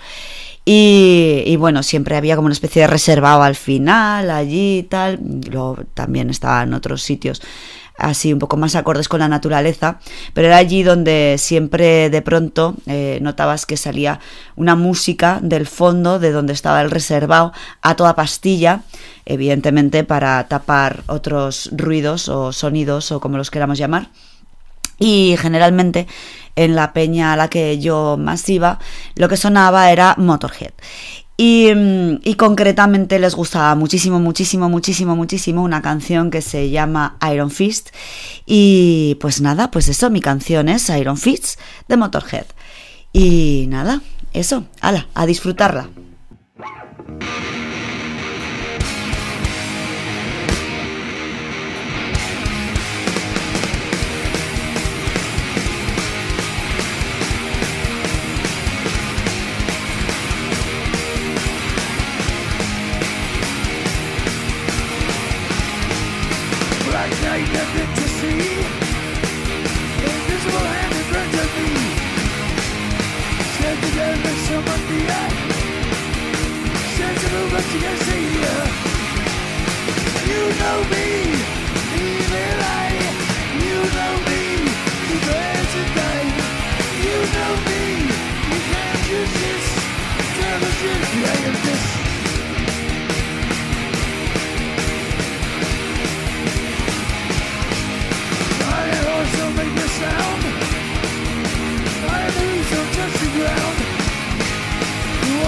Eu não you tread You're no one but you're no man You me, evil eye You know me, prepare